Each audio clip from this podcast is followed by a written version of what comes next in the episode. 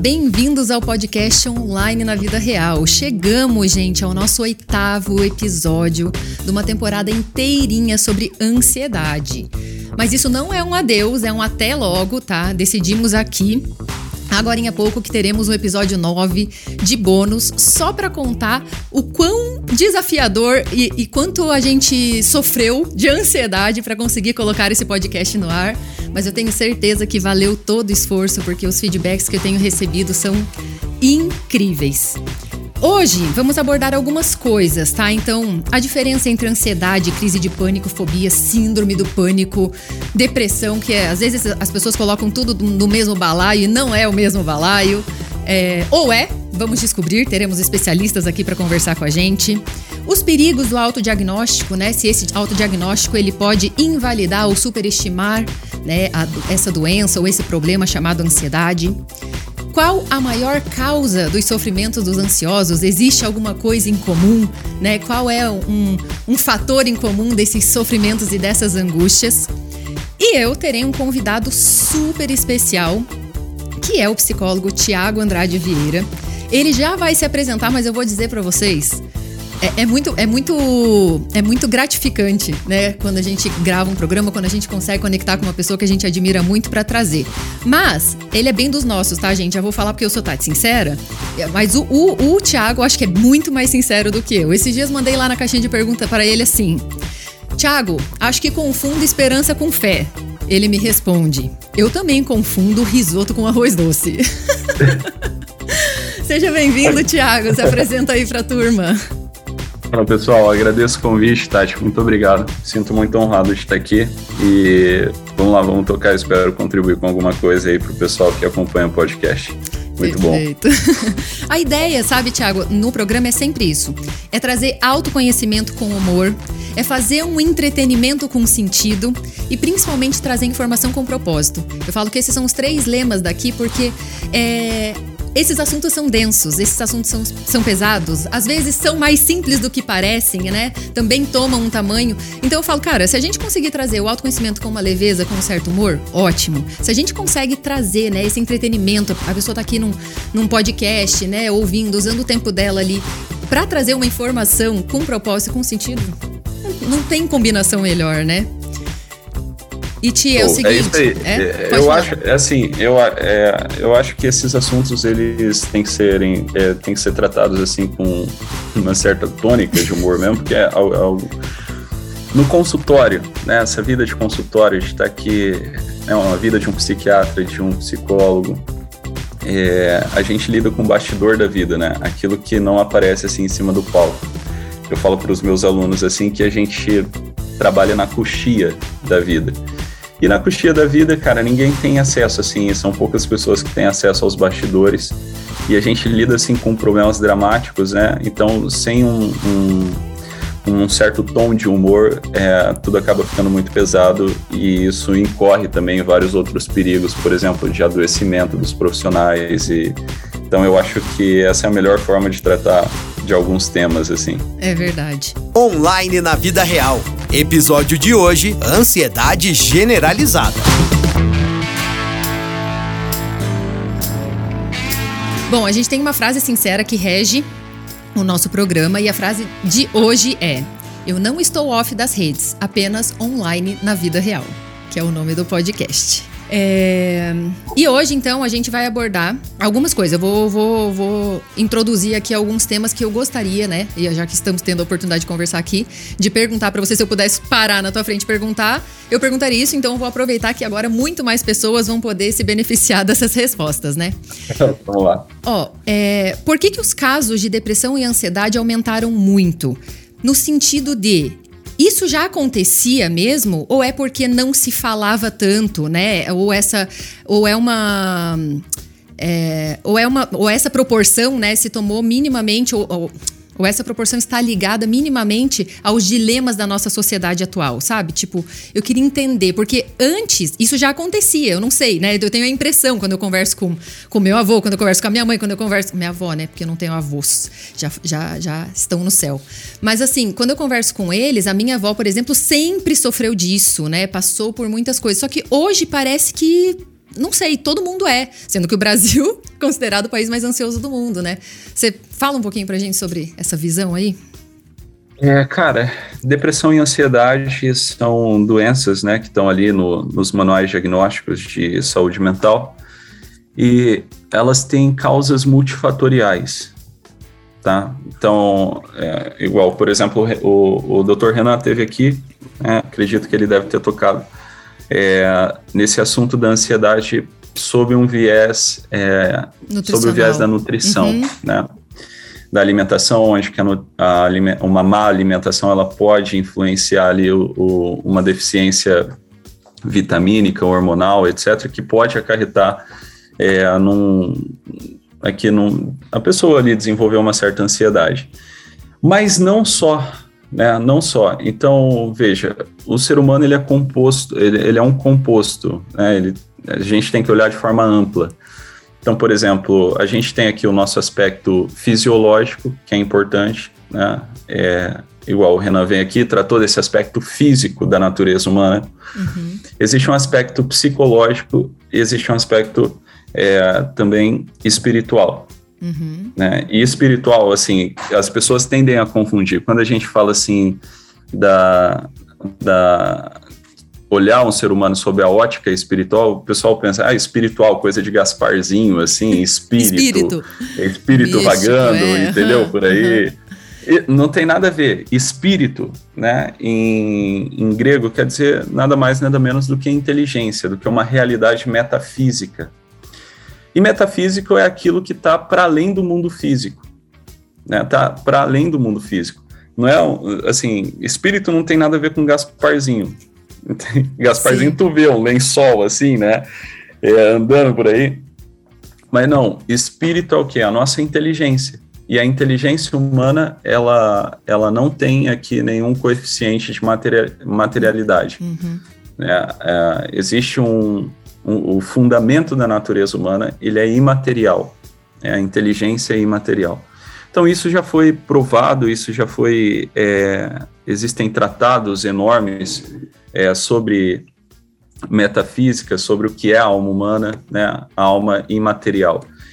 Então assim, se o ser humano tem esses três aspectos, né, é, se esses três aspectos compõem aquilo que é a natureza humana, né, corpo, é, alma e espírito, no caso, corpo, psique e espírito, é, a gente vai ver que os fatores materiais, eles podem ser um agente causador de ansiedade, tá? A, a dinâmica psicológica, de funcionamento psicológico de um indivíduo pode ser também é, uma causa que para ansiedade e também a dimensão espiritual, né? É a questão da inteligência. É, se a pessoa está mesmo ligada na realidade ou se ela está perdida no mundo de crenças malucas, tá entendendo? Uhum. E, e, esse olhar é, distorcido do mundo real. Então, nesse sentido, claro, né, uma pessoa pode desenvolver ansiedade por uma má alimentação, por uma rotina completamente desorganizada, ela pode desenvolver uma ansiedade por conta de um conjunto de crenças familiares, tá?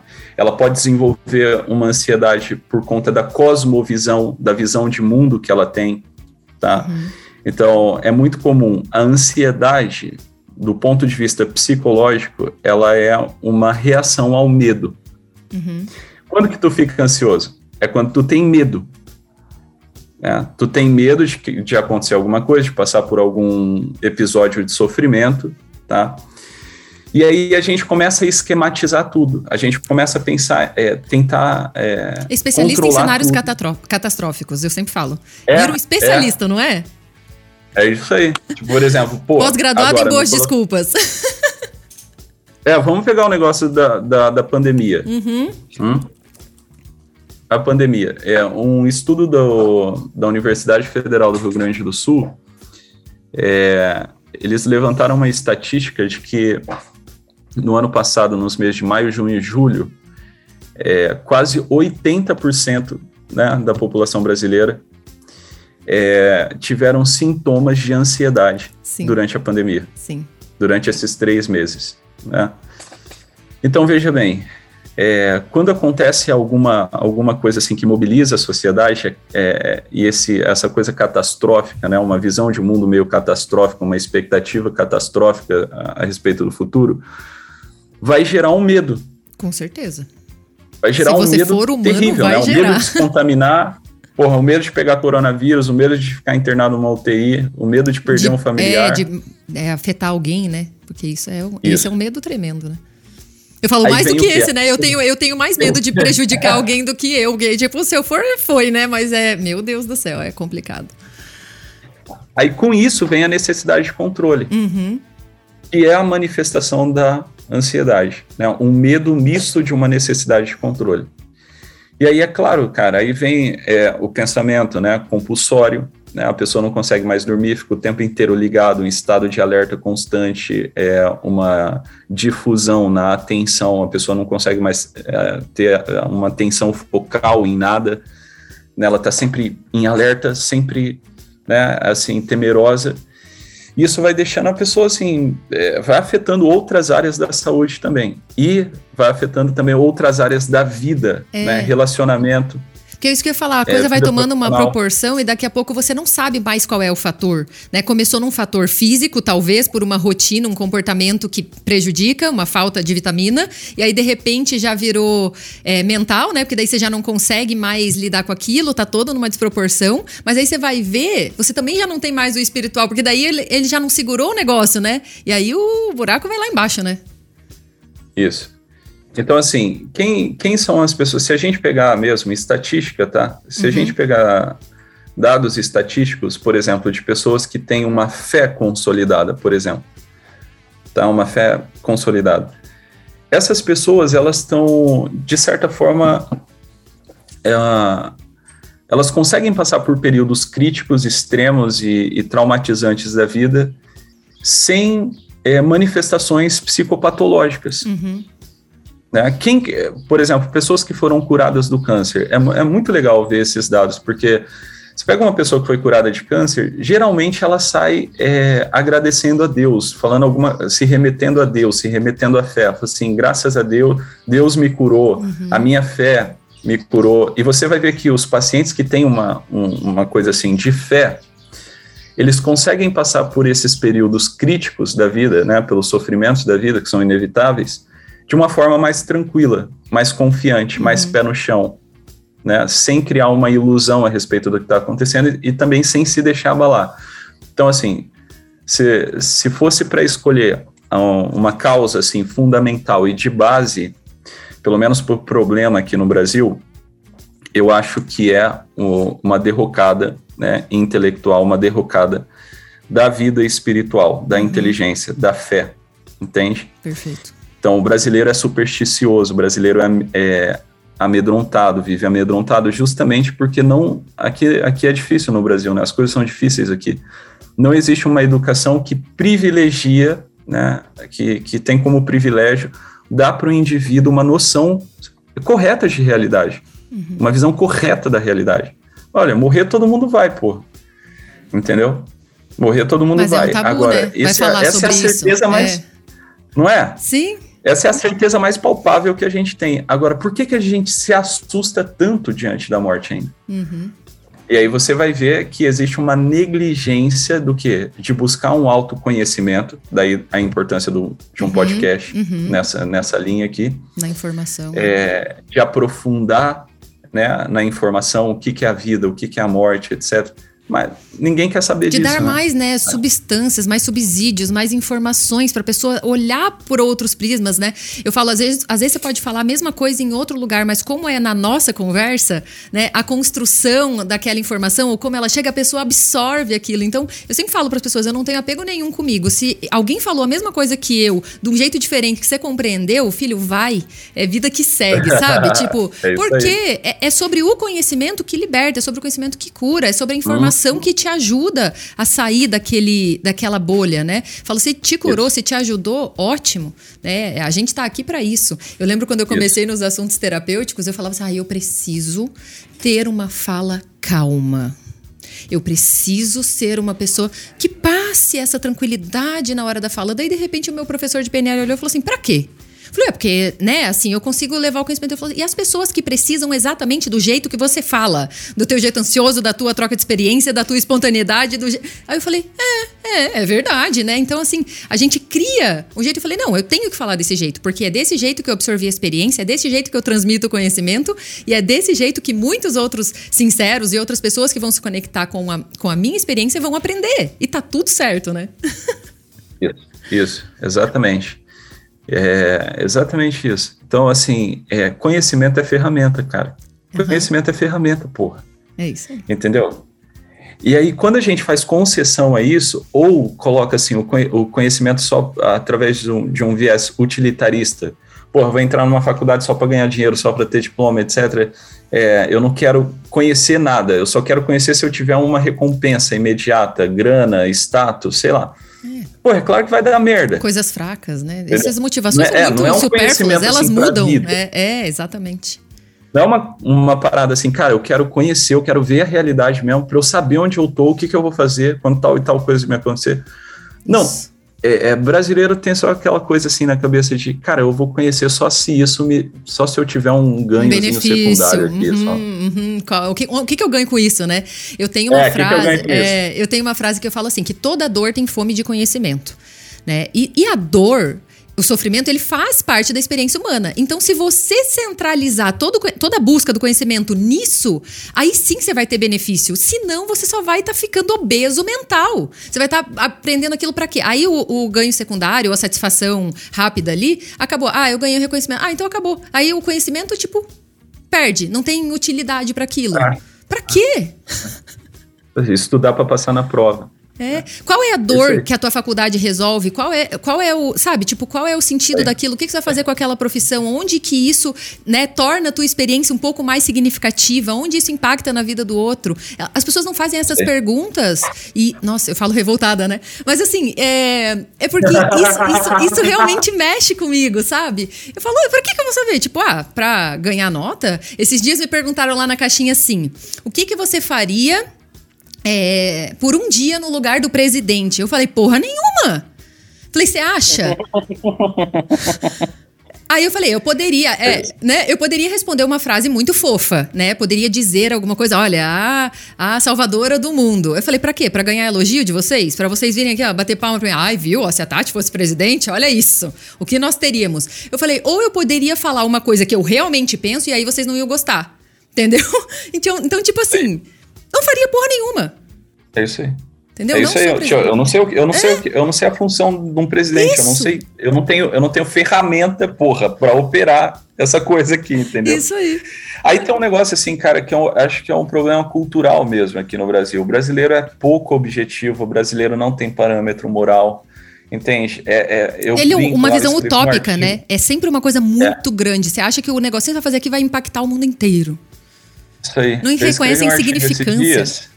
Eu até botei lá no feed do Instagram é, que eu falava assim, uma vez numa live eu falei isso e eu achei um, um ótimo símbolo para para tratar aqui de alguns problemas culturais no Brasil, que eu disse que brasileiro é meio bêbado. Brasileiro é tudo meio ah, bêbado. Ah, eu li. Muito bom. Perfeito. Tipo assim, vive no meio que, no, é assim, no mundo da lua, de noitada, de paixões, de, de música, Prazeres. de não sei o que, um uhum, pensamento meio utópico, gostosinho. Assim, da vida. Não tem aquela porra assim objetiva. Por exemplo, americano. Americano é competitivo pra caralho. Uhum. Entendeu? 17 anos, 16 anos, o moleque tá dirigindo, tem que sair de casa, tem que se virar. Porra, é assim que funciona. Agora aqui no Brasil. O cara tá 30, 35 anos, 40 anos morando com o pai, só falta usar fralda, pô. Exatamente. Entendeu? Nossa, então, é, é uma, uma cultura da imaturidade, da incompetência entendeu? É, é. É, é, esse é um dos, dos, grandes problemas. Aí é claro que diante de uma situação crítica da vida, no qual você é exigido, é, é, exigido de você tomar uma posição, é óbvio que você vai despertar uma série de ansiedade, porque você não tem ferramentas uhum. para tratar de determinados problemas. Por exemplo, sair da faculdade, sair da residência aqui de psiquiatria, de neurologia, sei lá. E aí, cara, o que, que, o que, que você vai fazer? tu tem um conhecimento de mercado, tu tem um conhecimento da área, da cidade onde você está, da economia da cidade onde você está, quanto tu vai cobrar de consulta, quem que vai poder te dar um apoio no início da carreira? Não, não tem. Então, você não, você não consegue sair do canto. Tu tem um diploma, tu até tem um conhecimento técnico a respeito da, da tua área de atuação, mas tu não sabe fazer nada com isso. Uhum. Você não consegue integrar isso no mundo real. Exato. Né? E coloca na conta é, do Estado, né? O Estado que tem que resolver isso. Tipo, porra, ah. É, é. Aí coloca a culpa, sei lá, porra, sai né? distribuindo culpa. Eles que tem que saber é qual é o problema da minha cidade. O cara não sabe nem quantas escolas tem, nem quantas meninas tem, nem quantos absorventes tem, nem quantas pessoas você pode contratar ou quantas empresas você pode se aliar para resolver esse problema na tua cidade. Né? Tipo, é ah, não, é o, o caralho a quatro é lá que tem que resolver meus problemas. É a louca.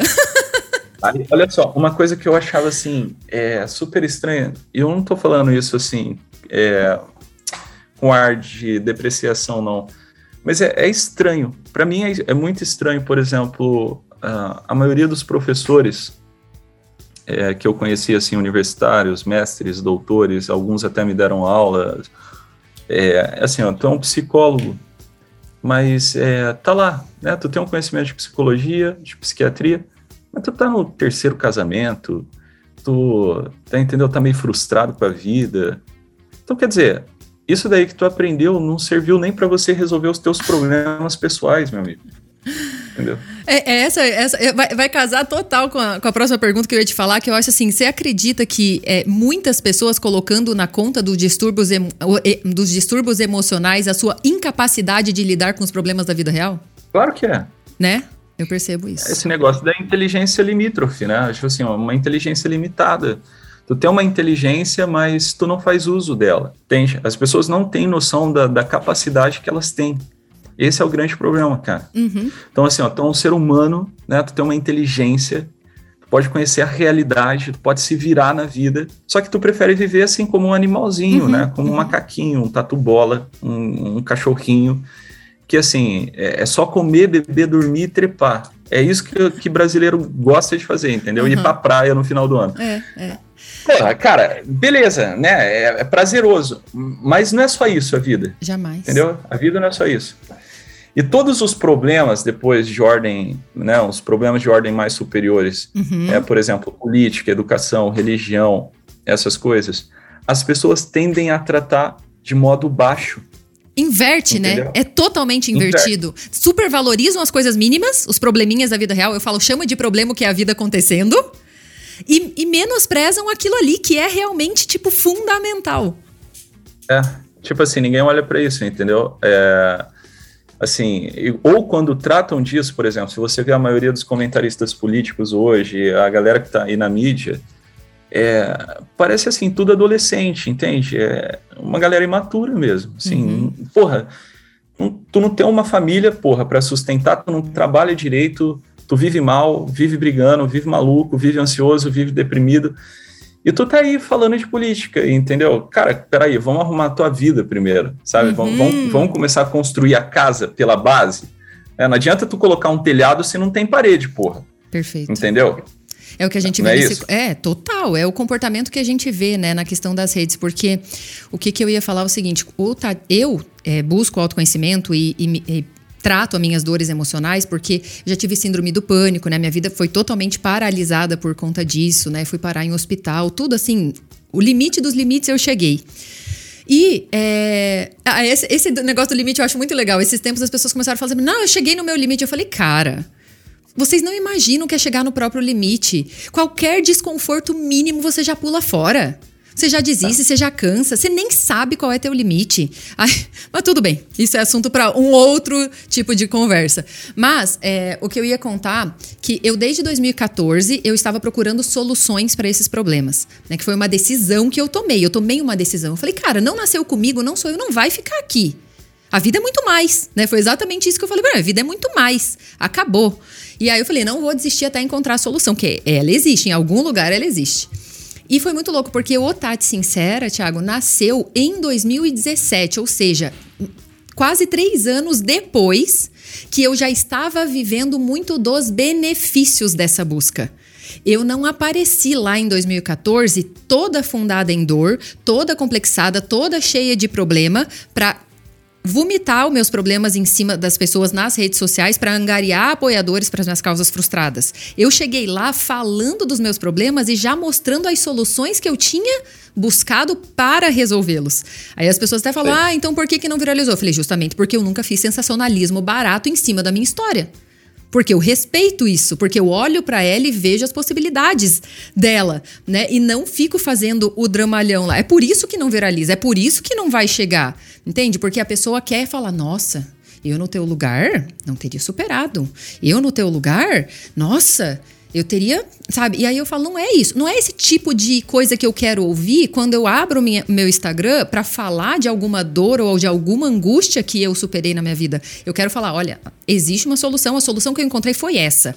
Para mim foi essa. Mas eu tenho mais essas outras cinco aqui que ajudaram outras pessoas que eu conheço que pode te ajudar também, entendeu? Isso aí. Isso, isso daí é o quê? Ferramenta. Ferramenta. É Exatamente. ferramenta, cara. Ferramenta, entendeu? É. É uma ferramenta para a vida real. Esse, esse é o grande.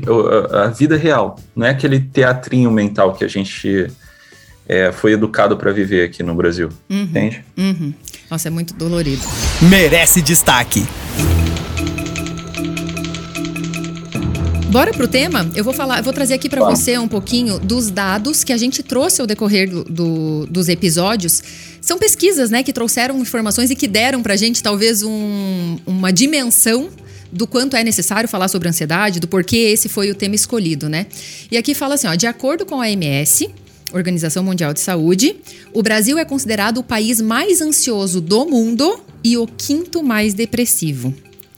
A segunda informação é, ó, segundo a pesquisa do Instituto IPSO, encomendada pelo Fórum Econômico, é, e cedida né, a BBC do News Brasil, 53% dos brasileiros declararam que o seu bem-estar mental piorou um pouco ou muito no ano da pandemia, no primeiro ano da pandemia, né? Ficando atrás só de Itália, Hungria, Chile e Turquia.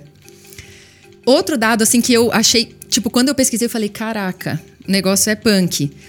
28 de março a, é, em 28 de março de 2021 a 3 de abril de 2021 houve um pico de popularidade de um termo de pesquisa segundo do termo de pesquisa ansiedade, né, segundo os critérios da Google, chegando ao seu valor máximo de 100%, alta popularidade.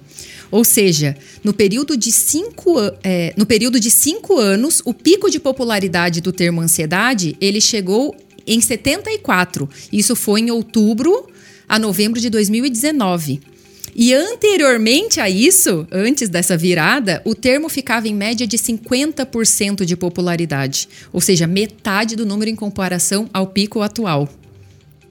E a última que a gente trouxe aqui, que foi um dado seu, que eu peguei na live com o doutor Ítalo, né? Que você falou. É, você falou que existem 56 mil pessoas que passaram por uma triagem ou receberam o diagnóstico de ansiedade para cada um psicólogo registrado no CRP. Aí você comenta um pouquinho aqui, fala um pouquinho da tua clínica também e da tua iniciativa sobre essas notícias. É, isso daí, esse, esses dados sempre, sempre Assustam, me né? preocuparam, né? né? Porque assim, a gente tem um, um, um, número bastante expressivo de universidades e, e de cursos assim que envolvem saúde mental no Brasil. É, então a gente tem aqui, é, pô, tem as residências em psiquiatria, a gente tem os cursos de psicologia, a gente tem as pós-graduações, a gente tem aqui as iniciativas de mestrado, doutorado, a gente tem é, os cursos de TO. É, isso, isso daqui o que sempre que é os cursos um ponto de, de interrogação na minha cabeça. O que, que é os cursos de ah? TO, só para quem Pra de quem? TO, de terapia ocupacional. Ah, tá. Uhum. É que tá, às vezes a é pessoa está aqui é novo, aí eu gosto de. É, terapia uhum. ocupacional é uma ferramenta terapêutica também, né? Perfeito. Então, olha só, é, a gente tem esses números, a gente tem, assim, pessoas trabalhando nessa, nessa esfera intelectual para resolver esses problemas. Mas como assim a gente é o país mais ansioso do mundo, porra?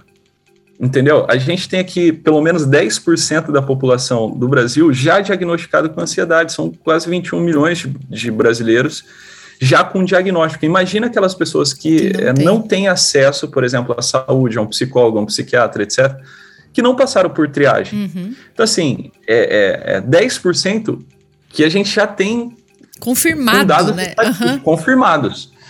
Agora, e a galera que não passou por nenhuma triagem médica, entendeu? Uhum. Psicológica.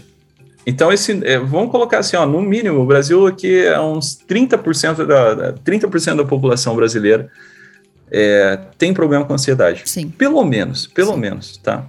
Juntando ali a galera que já passou por triagem e a galera que não passou por triagem. Então, e, esses dados, eles sempre me atormentaram. E era uma coisa assim, no início da faculdade, é, os meus amigos até davam risada, falavam, cara, tu vai ser psicólogo, tu vai morrer de fome, ninguém vai no psicólogo, entendeu? Porque uhum. assim, a galera... Era esse tabu galera, mesmo. O, o, pessoal do meu círculo de convívio tem o um negócio de preconceito de saúde mental e tal, mas a galera dava risada, fazia meme, entendeu? Uhum. Falava, pô, tu vai morrer de fome, tá fudido. Ninguém aqui vai em psicólogo. Quem que vai em psicólogo, cara? Para com isso. E eu falava, realmente, cara, eu nunca fui ao psicólogo. Uhum. O primeiro consultório de psicologia que eu pisei foi na clínica escola da faculdade para atender. Uau. Eu mesmo eu nunca fui, é assim, eu não conheço, não conhecia até então alguém da minha família que fazia terapia, que ia regularmente ao, a um consultório de psiquiatria, de psicologia. E eu falei, cara, é isso mesmo, eu vou ficar aqui no meu consultório, é, vou ganhar aqui, sei lá, R$ 1.500 por mês, que uhum. dois mil reais por mês, sei lá, um, um, um teto assim. Se, se atender pelo plano de saúde ainda, né? É. Vou ficar aqui atendendo plano de saúde Sim. e tal, e beleza, essa vai ser a vida. Uhum. Tá. Então, beleza. Só que aí, cara, o que, que aconteceu? Quando eu comecei a atender, eu vi uma demanda assim absurda, absurda de saúde mental e de tratamento terapêutico. Entende? Então, uhum. em pouco tempo, meu consultório, assim, é, explodiu, né, de, de, pessoas com problemas. E, claro, é, eu não fiquei só com conhecimento da faculdade, né? Então, durante a faculdade, eu, eu pô, enfiei a cabeça em livro, em aulas, enfim, estudei filosofia pra caramba, é, estudei outras áreas do conhecimento também. Uhum. E isso cooperou para que o consultório alavancasse, assim, em pouco tempo. Então, eu vi essa demanda, só que, olha, eu não consigo atender todo mundo. Entendeu? Eu consigo atender, sei lá, 8, 10, 12 pacientes por dia. Chegou uma época que eu ficava ali 12 horas, 14 horas no consultório. Entrava assim, 8 da manhã, entende? É, fazia ali meia hora de almoço e saía 10, 11 da noite. Uhum. Tá? Cheguei a sair do consultório já meia-noite, uma hora da manhã. Sim. Atendendo, né?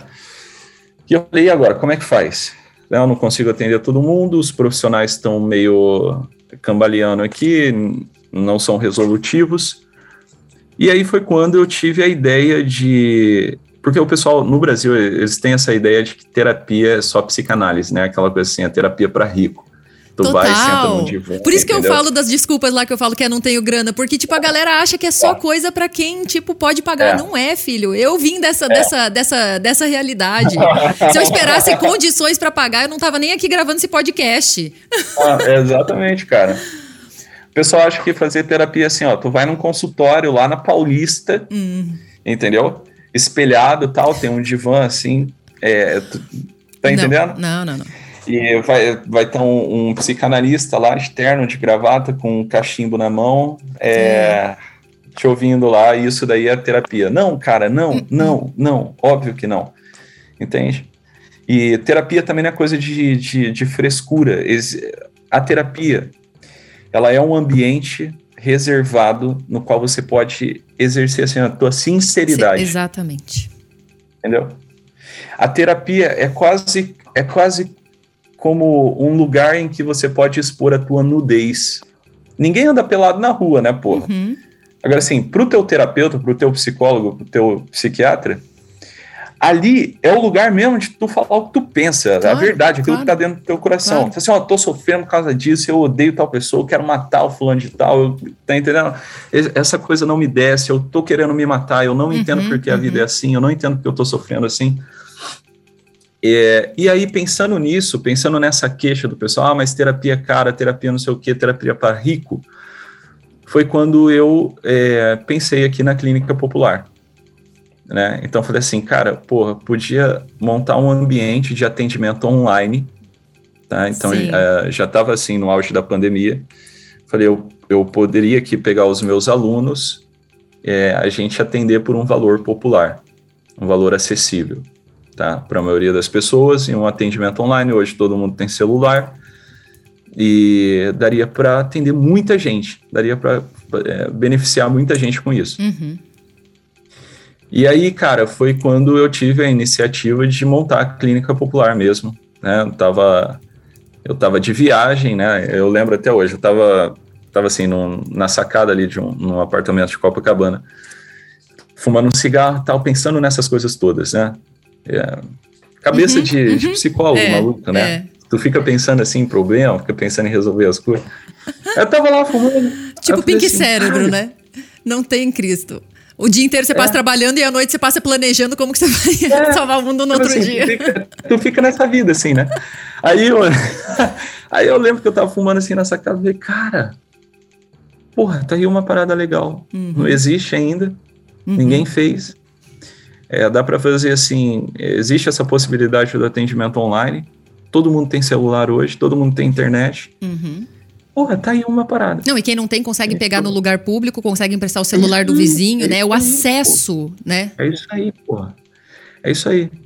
Falei, vamos, vamos, né, entre aspas aqui, vamos democratizar a porra da terapia. Uhum, uhum. É terapia mesmo, assim. Aí eu fiz a clínica popular com esse intuito mesmo, de atender pobre, fudido, negro de periferia, Exato. entendeu? Mulher lá tá com três filhos, fudido, sofre violência do marido, não consegue sair dessa situação está sem trabalho, entendeu? Ficou desempregado na pandemia. Como é que resolve, Tiago? Uhum, Como é que uhum, resolve? Uhum. Então, a clínica popular é nesse sentido, não é aquela terapia assim, Faria Lima, sabe? Faria Limer. aquela coisa assim, né? Tu, né, engravatado, falando numa certa formalidade. Não, é faca na caveira. Uhum. Entende? Então, tu vai lá se consultar com alguns dos meus alunos, cara, é duas, três sessões, quatro sessões, pronto, resolveu aquela Vida porra lá. segue. Uhum. Segue. Essa porra, assim, ó, é o objetivo. Volta é um aqui só se você tiver outro problema pra gente resolver, mas pelo mesmo não, né? Isso, é eu, falo, eu tenho uma terapeuta que eu amo, que eu, eu sempre indico para as pessoas, e aí eu falo para ela: nunca voltei em quase cinco anos, nunca voltei nela para resolver o mesmo problema. Nunca. É isso. É isso aí. É sempre coisas pontuais e diferentes. E ó, vida que segue, volto lá daqui não sei quanto tempo. que era a queixa que eu recebia também de muitos, é, de, de, muitos pacientes e também de psicólogos amigos. Assim, cara, eu não consigo, eu não consigo dar alta para o meu paciente, hum. entende? Toda semana ele volta e o problema está sempre ali, é sempre aquelas questões. Então, assim, fa uma falta de domínio técnico, teórico, é uma falta de personalidade também dos profissionais. Eu falei, porra, isso daqui é. tem que acabar. Uhum. Entende? Então, assim, a terapia resolutiva, resolutiva, entendeu? É, é, é, direto ali na queixa do paciente, vamos trabalhar isso daqui, trabalhar a maturidade do paciente, porra, para ele caminhar com as próprias pernas. Ah. Então a terapia foi feita para acabar, porra, não é para ficar 10 anos lá, tu indo no consultório não, 20, lá 30, com, né? os mesmos problemas, não uhum. sai do canto. Tu não conhece as pessoas? Conheço, 10 anos de terapia, conheço. 10 anos de análise, 10 anos de ah, porra, não, pelo não amor dá. de Deus. Até você me lembrou falando isso, dois pontos, até anotei aqui enquanto você falava para eu não esquecer. Quando você estava falando é, de chegar e, e, se sentir desnudo na frente de um terapeuta, eu falo, eu sempre falo isso para as pessoas que vão mandam um recado para mim, que vão em alguém, eu falo, olha, se você chegou na frente desse terapeuta, desse profissional, dessa pessoa que você foi buscar a solução e você não conseguiu sentir essa liberdade, esse conforto, não conseguiu ser sincero de todo o teu coração, muda. Muda, porque a personalidade da pessoa conta muito. Imagina você chegar na frente da pessoa, você está investindo todo o teu dinheiro, você está investindo o teu tempo e você não consegue falar, então muda. Entende? Porque às vezes a técnica, a ferramenta vai ser a mesma, mas você tem que ter essa identificação. Né? E a pessoa não, ela sai falando mal do método, ela sai falando mal da técnica, ela sai falando mal. Sabe? Tipo, eu, eu fico chocada. Eu falo, cara, parou lá na frente, não é sobre o método, é quem aplica é a personalidade, é a maturidade do terapeuta, é como que ele vai fazer você se sentir ali. Ele tem que ter essas habilidades, ele tem que aprender a fazer uma leitura de você. Se ele não faz, ele vai aplicar um método, então não precisava de uma formação? Qualquer um pode fazer? Exatamente. Não é? Exatamente isso. Aí uma Entendeu? outra coisa. Pode falar. É, eu estava pensando assim, é que a galera também, a maioria dos psicólogos tem uma crença assim, ah, é que doença, doença psíquica não tem, não tem cura. Hum, Ah, essa, mas esse, esse foi o meu lema. Eu cheguei no fundo do poço porque eu tinha essa crença absurda. Tô admitindo aqui. Tinha é. essa crença absurda.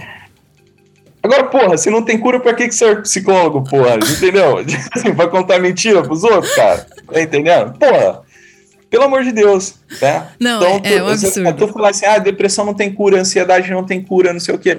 Um psicólogo fala isso, ele tá atestando a incompetência dele, dele em lidar com as doenças mentais. Uhum, uhum, uhum. Tá compreendendo? Eu falo, então, assim, ó, eu é. não sei tratar. Isso, eu não sei tratar. é mais fácil dizer isso, né? E eu, é igual eu falo assim, ó, quando a pessoa fala assim pra mim, tá, você tá curada da ansiedade, né, do pânico, eu falo assim, ó, eu tô atenta e vigiando o tempo todo. Faz cinco anos que isso não é mais um problema para mim, né? Mas assim, ah, curei. Não sei, provavelmente sim, né? Dá para dizer que eu curei. Tipo, tô há tanto tempo sem isso. Mas a questão é como você interpreta aquilo, né? Eu falo, ó, eu tô atenta e vigiando porque eu já sei onde eu tive. E para lá eu não quero voltar, entendeu? Então existe cura, né? O, o, a pessoa que te ajudou, o processo ela tá ali para te tirar disso mesmo. Eu já tenho um monte de ferramenta, não é? É isso, é isso aí. Um outro tema, agora vou, vamos polemizar aqui, que eu adoro. Esses dias eu escutei uma, uma pessoa na rede social dizendo assim: ah, eu te ajudo, né? A não sei o quê, porque eu já tentei suicídio três vezes, porque eu já não sei o quê, porque eu fiz isso, porque eu fiz aquilo, porque eu já passei. Aí a pessoa falou assim: e eu não vou em psicólogo, em, em psiquiatra e não sei o quê, por quê? Porque eles não entendem o que eu passei. Entende? Porque eles não tentaram, né, fazer isso com eles. Ou, tipo, não passaram pelo que eu passei. Porque eles chegam lá e eles não sabem dizer o que é, porque eles não passaram por isso. Aí eu falei, mas olha o cúmulo do cúmulo. Porque daí ela seria autoridade para ajudar alguém que passa por isso, então, né? Eu falei, gente, para pra pensar. Conta a tua história, né? Inspira as pessoas, né? Diz que, né? Diz que dá. Mas assim, o cara, o psicólogo, a pessoa que não passou, eu falo, olha que oportunidade. Você olhar para a pessoa e falar assim, nossa, realmente ele não passou por isso. Ele tem ferramentas que ajudam você a sair disso. Sabe, eu falo do caralho. É isso que eu preciso na minha vida. Eu não preciso de alguém que passou pelo que eu passei, entendeu? Porque eu não desejo para ninguém. Eu desejo parar na frente de um ser humano, olhar para ele e ver assim, quão maravilhoso é uma vida sem tá dominado por esse medo, uma vida sem ser uma pessoa escrava do sofrimento, né? E eu falo, caraca, é um absurdo, não é? É, é. É um. Tipo assim, o pessoal acha que empatia é isso, né? Ah, eu só posso te ajudar se eu passei por isso. Zero. Mas, cara, olha, às vezes a pessoa não passou porque ela tem ferramentas para lidar com, com os problemas que você não, não. tem ferramentas para lidar. Entendeu? Exatamente. E é, é, isso. É isso. É simples assim. É simples assim. É simples assim, cara. Perfeito. É simples assim. Tia, a gente vai para o nosso quadro agora Merece Destaque. É onde eu trago algumas notícias de famosos e pessoas para a gente conectar, para a gente entender também que não estamos sozinhos no mundo, já que Brasil é considerado o país mais ansioso do mundo, nada mais do que a gente identificar na nossa mídia, nos nossos famosos aí, quem também passa por isso. E eu tô trazendo aqui a notícia da Fernanda Paes Leme, né, que ela abriu sobre crise de ansiedade e fala das redes sociais, né? É, ela apresenta um programa no, no GNT hoje em dia, né? Mas ela estava dizendo que ela teve muitos momentos de crise e que ela é, passou a enxergar as dificuldades como oportunidade de amadurecimento. É, depois ela disse que o celular é uma coisa que ela tem tentado ficar cada vez menos nele né? Porque ela falou que ela é aquela pessoa que às vezes está meio deprê, daí ela entra lá no Instagram, entra lá na rede social, vê as pessoas felizes e aí ela se irrita, se incomoda, né? E aí ela se vê muitas vezes comparando certas coisas. Tudo isso que as pessoas falam, né, que o artista não passa, como se fosse é igual é psicólogo, né? Psicólogo não precisa de terapeuta, terapeuta né? ninguém passa por isso, ninguém passa por problema, né? E que o artista, é, que as pessoas acham que o artista não vai sofrer. E a gente sofre sim, né? Ela relatou. Então, então é, é isso que eu penso, né? Tipo, a gente teve um, um, um, episódio aqui que a gente falou exatamente sobre a questão das redes sociais. O como não só quem trabalha nas redes, mas o comportamento do consumidor do conteúdo, ele é um desencadeador enorme, né? De ansiedade, de comportamentos ansiosos, de de distúrbios emocionais mesmo, né? É isso aí, é isso aí. Lembra que eu falei para tu assim, ó, pra, é, na nossa cultura, esse negócio de parâmetro moral já, entendeu? Tá, tá zoado. Então ninguém tem parâmetro moral assim, ó, o brasileiro é zero objetivo, zero objetivo. Tem, já é meio perdido. Aí, por exemplo, vamos, vamos pensar assim, ó, cara, Tu trabalha com, com a internet, porra? Tu trabalha com celular? Tem um trabalho mesmo, assim, o celular faz parte é, da, das tuas ferramentas de trabalho. Se tem algum programa online, você está monetizando ali no, no teu canal, você mexe com isso? Não, não mexe com isso. Então por que que tu passa o dia inteiro pendurado nessa porra desse celular? O que você tá fazendo com o teu tempo? O que você tá fazendo tipo com a tua assim, vida? Não faz sentido, porra. Uhum, tá entendendo? Não, uhum. faz, não faz sentido nenhum, cara. Pô, tem, vai trabalhar, entendeu? Vai, vai tentar crescer dentro do teu nicho, dentro do lugar que você tá, sei lá, prestar atenção na tua família, ganhar mais dinheiro, pensar em outras coisas assim de, de trabalho, de, de progredir mesmo, uhum, uhum. sabe? Progredir profissionalmente, espiritualmente, familiarmente falando no casamento, sei lá. Agora, o cara, o cara não trabalha com a internet, né? O cara tá fudido de grana, né? A, a garota tá ali, porra, não estuda pra prova da faculdade, não estuda pra porra do concurso, fica o dia inteiro pendurado na porra do celular. Uhum. Não trabalha Entende? desde é... cedo, né? Porque hoje eu trabalho desde os 9 anos, desde os 13 fora de casa, então eu não tinha tempo para isso aí, não. é isso aí. Agora sim, ó, eu trabalho com isso daqui, Thiago. Isso daqui é a minha ferramenta de trabalho Pô, se tu trabalha com isso, então tu tem um objetivo claro de estar tá ali nas redes. Exatamente. Então, se você tem um objetivo claro. Eu falo, tá? quem produz não consome. Isso aí. Não isso tem aí, tempo. É se aí. você trabalha exemplo, você assim, não tem tempo para consumir. É. É.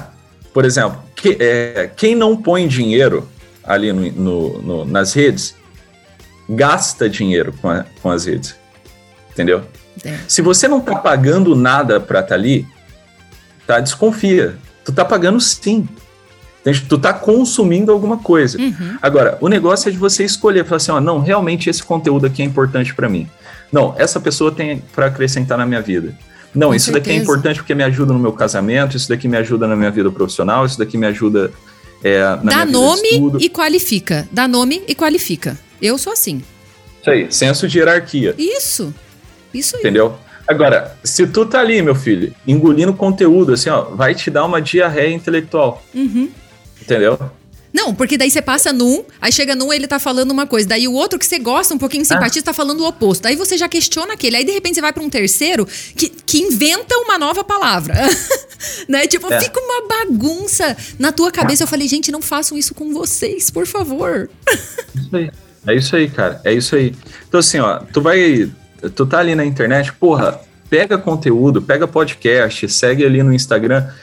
Pessoas que acrescentam mesmo, assim, ó, que dão um resultado objetivo real na tua vida. Vão uhum. dar uns tapas na sua cara para você acordar. Uhum. Entende? Uhum. Aí, aí tu tem que seguir. É o conhecimento cu. Agora, Conhece o conhecimento cu? É. O, é, o conhecimento útil, né?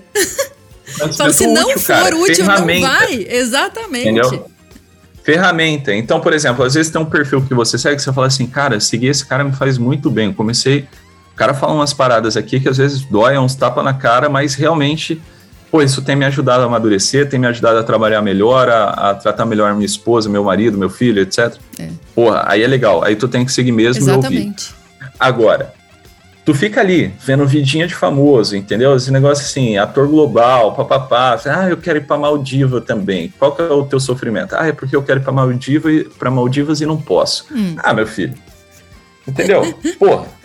Né? Então, não, assim, é, é. rede social e, e, e, a vida, ela tem que ser uma coisa assim prática. O brasileiro uhum. tem que adquirir um senso uhum. prático de vida. Uhum. O que, que eu tô fazendo aqui? Por exemplo, eu sou universitário, o que, que eu tô fazendo aqui nessa porra? Uhum. Eu tô aqui para estudar e ser o melhor. Entendeu? Isso aí. Eu tô aqui para passar na prova, eu tô aqui para pegar o diploma, eu tô aqui para ser o melhor da sala. E não é melhor, né? Eu tipo, tô namorando.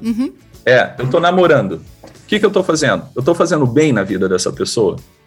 Tente, eu tô disposto mesmo. Eu, eu sou o mais pica aqui, o melhor homem, Namorado. a melhor mulher que esse cara pode ter. Se não, tem alguma coisa errada. Então tu tá comendo Vaza. mosca, entendeu? Uhum tô no meu trabalho. Não, tá esperando Cara, que eu... o outro seja o melhor para ele, né? Então ele merece o melhor. É. Estica Pô, o tapete é aqui para mim. É isso, mas você cara, não quer fazer é nada. Isso. É isso. É a dinâmica infantil. Todo mundo me deve alguma porra. Aham, aham. É Entendeu? Isso. Agora, na hora que tu tá ali assim, ó, cara, eu tô aqui mesmo, tô no casamento, cara, eu sou um bom marido. Uhum. Será? Vou avaliar aqui, eu sou um bom marido? Porra, essa mulher aqui, ela encontrou o melhor cara que ela poderia encontrar para uhum. ela. Uhum. Eu sou esse cara. Meu amigo, se você tá em dúvida ou a resposta for não, Vaza. tem razão. Libera ela, você tá usando os planos. É isso aí, cara. Né? É isso aí. Tu vai ser poder. Assim, ó, tu tá numa empresa, cara, tu é um bom funcionário, tu cumpre mesmo o que é para você cumprir, entrega no prazo, entendeu? Entrega o relatório. Faz mais que o combinado, certo, né? Faz mais, isso aí. Se não, se tu tá em dúvida, então tu tá bêbado, perdido. Uhum, uhum, entendeu? Uhum. Se tu tá estudando, sei lá, não tá tirando nota para quê? Por quê? Por quê? Entende? Tu tá lá na faculdade, não faz nada, não trabalha, teu pai tá te sustentando. Porra, tu não é o melhor? Uhum. Tu não entendeu a porra do assunto, o tema ali que tá, tá estudando? Porra, meu amigo, tá fazendo o que na vida, entendeu? É, é. Tem uma, uma questão que me incomoda muito, que é uma coisa que desde que eu entrei nas redes sociais eu procuro equilibrar, que eu vejo que você tem, que o doutor Ítalo tem, que a maioria da nossa turma tem, que é eu consigo entrar no teu Instagram e em 10, 15 minutos eu consigo consumir o teu conteúdo do dia. E o resto é vida que segue. Ou seja, vai aplicar, entendeu? Com aquele conhecimento que você absorveu ali. E eu sempre, eu, eu, sempre me preocupo isso, porque quando a gente vai ver esses cursos de mídias, essas estratégias, eu acho muito engraçado que a pessoa fala assim: te, a pessoa tem que acompanhar teu dia inteiro. Ela tem que saber, ela tem que ver você de manhã, tem que ver você 24 horas. Aí a pessoa começa a ter aquela sensação de que tô perdendo alguma coisa, de onde que eu tô e o que que eu tô fazendo, né? E aí eu falo, caraca, eu me preocupo muito em ser uma pessoa que com, sei lá, 5, 10 minutos o, é. o seguidor acompanhou, pegou a ideia central e foi. Entende? Eu não quero que ele fique ali, eu não quero que ele fique querendo ter minha vida, eu não quero que ele fique comparando o que eu tô fazendo, eu não quero. Isso aí, isso, isso, daí tem, tem um nome, sabia? Hum. Isso é um vício chamado gula. Hum. Gula, o vício da gula. Vício da gula não é só em relação à comida, meu amigo. O vício da gula, ele, ele é, é ele, ele tem, assim, a manifestação do vício da gula ela, você consegue observar ela em várias outras coisas na vida, não é só em relação à comida. Uhum. Entende? Então, por que, que tu tá, assim, ó, com essa gula de consumir todos os conteúdos, assim, tu tem que, tu tem que ver tudo, tu tem que comer tudo. não, escolhe. Pô, faz uma dietinha ali do que, que você vai ingerir. Total, entendeu? De total. conteúdo, de, do que tu tá vendo na tua vida. Senão tu vai comer porcaria. Tu uhum. come porcaria, tu fica desnutrido desnutrido assim no corpo e desnutrido intelectualmente, moralmente, uhum, psicologicamente uhum. falando. É então tem que comer comida sólida, dieta, dieta psicológica, entendeu? Uhum. Eu vou lançar essa porra, vou ganhar dinheiro com isso, hein? Bora lá. Dieta psicológica. Bora lá. Dieta psicológica. vamos junto, vamos junto. Três passos para você emagrecer psicologicamente. Muito falando. bom, muito bom. Porque já que tem obesidade mental, a gente vai ensinar como que emagrece. Dicas práticas. Vamos, vamos, vamos sentar e fazer isso junto? Acho que vai ser bom, hein? É, bora, vamos lançar um produto digital. Arrasta para cima. arrasta para cima. Você está ouvindo isso aqui? Estará disponível por apenas. Ô, Ti, tem uma outra coisa também que, que eu. É que eu, eu vejo do impacto desse consumo distorcido da imagem para a saúde emocional, que é o que as redes sociais causam para gente. Não só da própria do filtro, porque a pessoa, ela, é, é, eu sempre pensei essa outra coisa também na, no, na produção de conteúdo. É muito louco. Eu falo, cara, a vida da pessoa aqui, 10 minutos ela que segue, eu não sou tão importante assim para que ela passe o dia inteiro aqui, ou que ela sinta necessidade de voltar o dia inteiro aqui no meu perfil. Não quero isso. E a outra coisa é, se eu encontrar essa pessoa um dia na rua, ela vai saber que sou eu? Isso eu me preocupo, sabe? Tipo, e aí não cansei de ouvir a pessoa falando, nossa, parece que você pulou da tela e caiu na minha frente, assim, ó, igualzinho, né? É, porque eu não consumo, por exemplo, filtros com maquiagem e, não, e tudo mais. Quando eu assisti aquele documentário Dilema das Redes, eu não sei se você chegou a assistir ainda no Netflix, é muito legal, porque ele fala do dilema das redes e ele fala sobre a questão dos problemas psicológicos com dissociação de imagem. Você deve ter muito sobre isso, né? É, e que o aumento de cirurgias plásticas em adolescentes de 14 a 18 anos aumentou drasticamente depois das redes sociais, dos filtros das redes sociais. É chocante, não é? É chocante. É, é, é, tipo assim, ó, cara, uma coisa é o seguinte, se tu é feio, tu tem que usar filtro mesmo, entendeu? Mas aí a pessoa tem que constatar, né? É isso aí. Pô, é, pô, eu não sou tão bonito assim, eu vou meter um filtro aqui. Claro, aí, um claro. Pô, tem, ninguém, ninguém, né, é uma caridade que você faz pra gente. Usa um Muito obrigada, é, ninguém precisa ver você acabado. É. Mas é Porque assim, diferente assim, cara, a relação, porra, né? Foda-se também, entendeu? Mas você querer se transformar na pessoa do filtro é outra coisa. Isso aí, isso entendeu? aí, porra. Esse, esse é o problema, entendeu? Uhum. Pô, assim, sei lá, cara. É, eu usei um filtro aqui, mas, cara, isso daqui, pô, é rede social, é rede social. Uhum, uhum. Entendeu? É rede, conseguir distinguir as coisas, ter esse senso de objetividade. Você, assim, porra, beleza, eu vou usar um filtro aqui. Ok, cara. Mas... Ah, claro, mas eu sei o que é. É, eu sei o que não é, é. né? Equilibra. É. Aparece uma hora assim, gente, ó, essa aqui sou eu, entendeu? Mas aí eu prefiro ficar assim. É, cara, tipo, foda-se, entendeu? Sim, sim. Foda-se, não tem, tem problema, assim, sincera, sei lá, tu, né? tu vai fazer um trabalho nas redes, vai falar lá, tu encarna um personagem, enfim. É uma forma de trabalho. Mas, cara, uh, você tem que distinguir o que é máscara, tá? E o que é a tua face real. Uhum. Entende? Senão, vai chegar uma hora que a máscara vai estar tá tão colada na tua cara que você não consegue tirar, você perde um. Você perde completamente o senso de identidade. Uhum, uhum. Você não sabe quem é você. Total. Entendeu? E, e, isso daqui vai te deixar perdido. Igual aquele livro então, assim, do Cavaleiro Preso na Armadura. Conhece o Cavaleiro ah, Preso na é, Armadura? É. É exatamente é, esse, esse. É isso aí. É isso aí. É isso aí. É, então, eu acho que assim, ó, senso prático, isso é senso prático. Tá? Não tem problema tu usar um filtro, cara, mas né, desde que você sabe que é um filtro. Essa uhum. porra não é você, uhum. entendeu? Uhum. Foda-se, tá tudo bem, entendeu? Foda-se. Terapeutati, me ajuda! Ti, vamos pro nosso quadro Terapeutati Me Ajuda. O Terapeutati Me Ajuda uhum. é o meu quadro de maior sucesso no Instagram. Porra, sensacional, sensacional. O nome é bom, né? Terapeutati, já pegou ali, já, já juntou. E, e, lá eu abro essa caixinha de perguntas, as pessoas interagem os temas, a gente vai apresentando soluções. E aí, como eu tenho você aqui, a gente vai abusar das tuas experiências e você responde as perguntas hoje, tá bom? A primeira Olá. pergunta é: quais são os principais sintomas da ansiedade e como reconhecer se eu sou ansioso? Olha, é, os sintomas mais comuns é estado de alerta constante, uhum. constante. Entendeu? Uma coisa é uma ansiedade episódica. Outra coisa é, é um diagnóstico fechado de ansiedade generalizada. Entendeu? Uhum. Por exemplo, ah, eu tô meio ansioso porque eu vou fazer uma prova. Isso daqui é uma coisa. Todo mundo fica ansioso diante de um evento que, que é novo, assim, né? Vai te dar uma ansiedade, mas uma ansiedade normal. Uhum. Aquilo, aquilo não vai comprometer a funcionalidade do que você tá para fazer ali. Agora, é, tu tá em alerta constante, tá? Tremor de mão, palpitação, entende?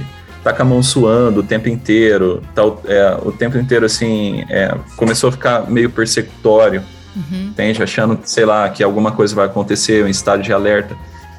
Isso daqui é o sintoma mais é, é, palpável, assim, que a gente consegue olhar, né, e falar, olha, essa pessoa tá ansiosa. Uhum. Entende? E disso daqui pode derivar muitas outras coisas, né? Vômito, diarreia, é, tá entendendo? Tu uhum. vai fazer uma entrevista de emprego, pô, te dá uma diarreia do caramba. Ou seja. Eu sou dessa, antes de entrar no palco, já tô lá no, no piriri. Entende? Vai fazer a entrevista cagadinho ali. É, ó. Então você vê que isso já compromete a funcionalidade uhum. Uhum. da vida de uma pessoa assim, começou a ficar disfuncional, cara, vai tratar. Eu falo, é, se a reação é desproporcional, você tem que né? Tem que tomar. Ah, travei, parei, é o que eu falou também, né? Tipo, é, a ansiedade. A ansiedade que faz antes de um evento, antes de uma coisa importante, é uma coisa. Por exemplo, eu tava antes da gente começar a conversar. Mas era uma ansiedade de o que, que eu queria fazer acontecer. Eu não, eu não travei, eu não peguei e falei, olha, Thiago, vamos desmarcar. Não consigo. Entendeu? Se me travou, aí sim, né? Então essa é uma reação. Tipo, ah, não, vou deixar de ir. Ah, vou mandar uma mensagem que eu não quero mais, né? Aí também é um outro. Tá super aliado também, né? Com o sintoma mais alto da ansiedade, é. né? Aí já começa a configurar um, um, é, um sintoma que se encaixa nas psicopatologias mesmo, entende? É, é, já dá para fechar um diagnóstico. Uhum. Agora, assim, uma ansiedade episódica, uma coisa assim, é, uma tu tá apreensivo só pro que vai acontecer e tal. Beleza. Agora, cara, tá em estado de alerta constante, né? Essas palpitações no peito, fica tremendo, né? Começa a mão suar, o pé suar, é, diarreia, sei lá, tu começa a sentir mal, náusea. Porra, aí tu tá. Entende? Tu consegue pegar um CIDzinho e falar: não, tu tá ansioso mesmo, Perfeito. tem uma ansiedade, a gente precisa tratar. Uhum. Entendeu? Perfeito. Aí a outra pergunta aqui, ó, é porque a gente tem muitos sinceros aqui que eles não só, é, não só ansiosos, mas os que convivem com ansiosos. Por exemplo, meu marido não é essa pessoa de crise de ansiedade, mas ele convive com alguém assim, né? Então a gente está tentando trazer várias percepções para ajudar também quem é, né? O, o, ansioso ajudar o é o não ansioso ajudar o ansioso. E aí essa pergunta é Sim. muito legal. Ó. Diante de uma pessoa em crise, o que não fazer ou falar nessa hora? Porque o que fazer todo mundo sempre sabe, né? Mete o dedo lá. Mas o que não fazer? Isso. É, o que não fazer é. Cara, olha só, é ficar enchendo o saco, entendeu? Eu tenho, tenho uma grande dificuldade aqui com familiares de pacientes. Essa ânsia em resolver. Entende? Então, por uhum. exemplo, eu tenho uma pessoa em crise aqui na minha frente, tá? Ela tá com crise de ansiedade. A primeira pergunta é o seguinte: você tem, você tem as ferramentas efetivas para resolver esse problema? Não, não tenho. Sei lá, é o meu marido, a minha esposa, um filho que está aqui com crise de, trabalho, de ansiedade, está com um ataque de pânico. É, eu não tenho. Então, assim, se você não tem, cara, é, tu vai ter que apelar a uma ferramenta que ela não é tão eficaz, etc., que é a questão do bom senso. Então, a primeira coisa. E que todo é, mundo você... tem essa, né? Bom é. senso é para fazer parte de todo ser humano. É. Tá, assim, ó, convivendo com o ansioso que, que tu tem que saber? Que essa pessoa ela tá instável o tempo inteiro, entende? Então, qual que é a melhor forma de conviver com o ansioso? É você deixar de ser um ansioso. Porque, às vezes, diante de uma crise de ansiedade, você acaba, pô, ficando ansioso também. Não sei o que fazer, uhum, não sei o que fazer. Uhum. Meu Deus, preciso parar. Preciso fazer alguma coisa com essa pessoa, preciso ajudar. Só que aí você complica mais o problema, que agora tá ela ansiosa e você, e você também, também tá ansioso. Entendeu? Então, a primeira, o primeiro passo para lidar com uma pessoa em crise, em surto, é você estar tá centrado. Uhum. Atento. Entende? Né? Você está uhum. com o pé no chão. O que, que eu posso fazer efetivamente falando? Entende? Eu, eu posso chegar nessa pessoa de modo centrado, né? Olhar para ela, acalma, né? Acalmou, tá? sabe? De um, de um jeito firme, uhum, assim, uhum. seguro, passando ali uma segurança para essa pessoa. Né? Se acalma, senta aqui, né? Eu estou aqui com você. Uhum. É, é, assim que funciona, é o bom senso. Isso. Mas tem que ser uma coisa assim, é, firme. Porque se você ficar abalado, cara, só vai complicar o negócio. Aí tu vai ficar, ai, se acalma, meu Deus, se acalma, não está acontecendo nada. Uhum. Vai piorar o negócio. Sim. Entende? Sim. Vai piorar mesmo. Perfeito. Então, é, apelar para a realidade mesmo. A calma, não tem nada acontecendo, eu estou aqui com você, calma, uhum. tá? Pode ficar tranquilo, tá? A gente está num ambiente seguro, entende? E pronto. Perfeito. E ficar ali com a pessoa, esperar ela se acalmar. Tem uma coisa também que pode ajudar, mas que às vezes não é muito eficaz também, uhum. que é o tal do exercício de respiração. É. Entendeu? É. Uhum. Porque a pessoa ela, ela tem uma descarga hormonal, né, de estresse, sobretudo, porque ela tá nessa coisa de alerta, uhum. né? Ou Vai respirar, a gente tá na respiração cachorrinho. É, é Dá para tentar, mas eu tô falando assim, ó, pode, sim, pode funcionar? Pode, pode, funcionar, mas pode, pode não, não, funcionar, funcionar. também. Uhum. Então, o negócio da crise de ansiedade, tá diante de uma crise de ansiedade, é tentar de forma centrada, firme, sem desespero, trazer a pessoa para percepção do real. Uhum. Do, do real. Sim. Entendeu? Do real. Então, um fato interessante aqui, só abrir um parênteses Sim. que eu acho que pode ser interessante para os nossos ouvintes queridos ansiosinhos é, saberem. Eu atendi uma vez uma paciente que ela passou por um trauma, assim, ela estava num ônibus no Rio de Janeiro e um assaltante, Rio de Janeiro, né, cara? É. Um assaltante entrou lá e tal. E, enfim, não matou ninguém, mas foi aquela situação assim, pânico, de, de é. medo, uhum. de pânico, né? Generalizado, assim, dentro do ônibus. Aí, beleza, passou essa situação, pô, ela ficou com medo na hora, mas depois ela entrou num, tipo, num estresse pós-traumático, assim, que ela não conseguia mais, por exemplo, pegar o elevador, ficar sozinha em casa, ela começava a ter crise de pânico. Uhum. E uma vez eu, eu perguntei para ela, falei assim, relata para mim como que foi exatamente o assalto no ônibus. E ela relatou. Eu falei para ela, como é que você ficou? Ela falou assim, olha, Thiago, eu fiquei com medo, obviamente eu não queria morrer, mas eu só fiquei com medo. Eu, perguntei assim: tu teve uma crise de pânico na hora do assalto? Ela falou assim: não. Uh -uh. Aí olha só, a crise de pânico dava quando ela estava sozinha, quando não tinha nenhum perigo real, uhum. nenhuma ameaça real. Porque diante de uma ameaça real, tu não consegue ter uma crise de pânico. Tu entra num estado de alerta. Nossa, isso é muito real. Tamanho. Uhum. Entendeu? Você vai que agir, ou né? tu faz alguma coisa ou tu foge, tu Aham. corre, entendeu? Luta ou luta ou fuga. Aham. É uma resposta fisiológica, entendeu? Então, assim, tu não desespera. Isso pra gente entender que ah, os ataques de ansiedade, assim, a- as crises, elas aparecem é, quase que por uma auto-hipnose. Uhum. É tipo uma expectativa. Um, um ansioso, ele pega uma possibilidade catastrófica, tá? Uhum. Da realidade. E ele eleva essa, uma, uma possibilidade, tá? Pode acontecer, pode não acontecer. Geralmente não, Não acontece. acontece. Entendeu? Sim.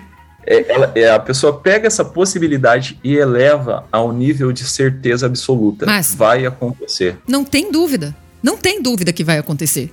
É, é muito louco isso, É. né?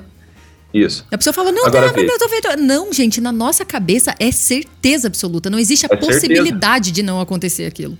É isso aí. É isso aí. Então, veja, o... a ansiedade, no fundo, ela é um sinal. É um sinal muito bom. Aham, É um sinal de que nada tá acontecendo na realidade, porra. aham, aham. Porque se tivesse acontecendo, tu não ia estar ansioso. Tá Meu. entendendo? Caralho! Tá entendendo? Se tivesse acontecendo mesmo, tu ia ter que agir. Sei, É, é.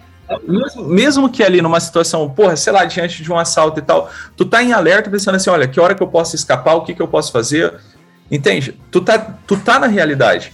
Agora, na hora que tu começa a desenvolver uma crise e, e- e tu consegue ter um, um tempo, um ambiente em que essa crise aparece, é porque não tem nada real, real, Uhum. te ameaçando. Uhum.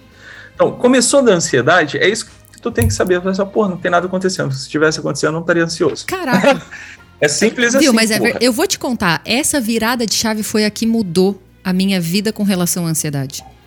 Quando eu começo a ter uma crise, eu começo a olhar e falei: caraca, você tá bem criativa hoje, hein? Você tá bem imaginativa, hein? Você tá bem poderosa no- no- no- nas, nas catástrofes aqui. E aí eu mesmo já começo a quebrar aquele meu estado, sabe? Eu falo, mei.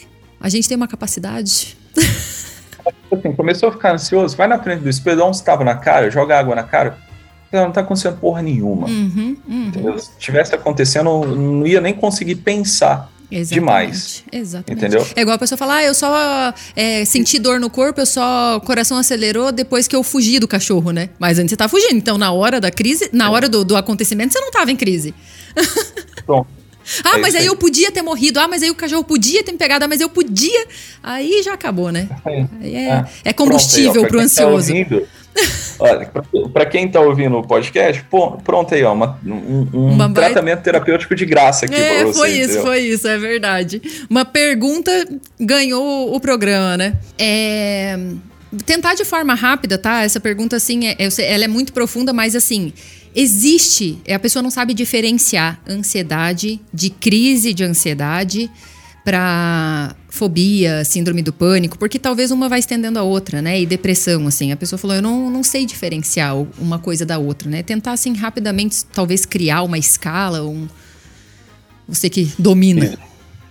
É, olha só, é, a- a- os níveis de ansiedade, eles, eles se alteram, entendeu? Uhum. Então, veja, uma crise de pânico é, é quase assim, para quem não tem um olhar clínico, parece uma coisa meio, até meio psicótica, tá? Porque em algumas crises de pânico, sei lá, a pessoa, porra, se esconde embaixo da cama, chora, parece que tá morrendo mesmo. É, então, assim, a crise de pânico, ela já é uma coisa assim mais grave no sentido de sintoma, Uhum. entendeu? É, ela é um- uma é uma gravação da, da, da, crise, de ansiedade, Uhum. entendeu? Uma coisa é você ficar ansioso, ter uma palpitação, ficar ofegante, ficar com medo, etc. Agora, uma coisa é você entrar num estado de desespero absoluto, Uhum. que é a crise de pânico. Exatamente. Entende? Então, são estados diferentes, Uhum. ok? É, se você vê uma pessoa mesmo em numa crise de pânico, é, é muito difícil essa pessoa voltar, né, a recuperar aqui a consciência de realidade sem o medicamento. Entendeu? Porque ela entra num looping psicológico que só uma reação fisiológica é capaz de acalmar ela. Uhum. Entendeu? Que no caso é a, a medicação. Uhum. Então, a crise de pânico é uma coisa grave, é uma coisa assim que você é, não consegue acalmar uma pessoa assim.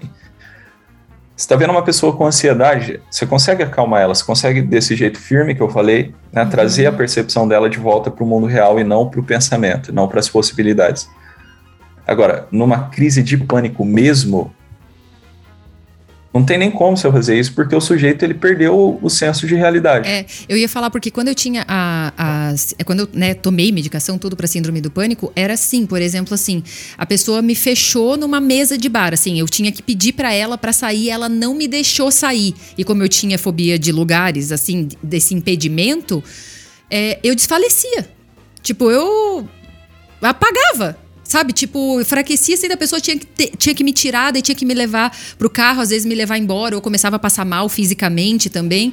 A mesma coisa, tipo, parou na frente do elevador. Ah, o elevador parou num andar que não era o planejado. Assim, de repente, puf, apagava tudo. Assim, escurecia, não tinha mais reação. É, é coisa louca. A pessoa, a pessoa, abria a porta do, do elevador, saía o lazão, tipo. não, não reage mesmo. É, é, quando chega nesse estado, é, é realmente muito é, é, muito surreal.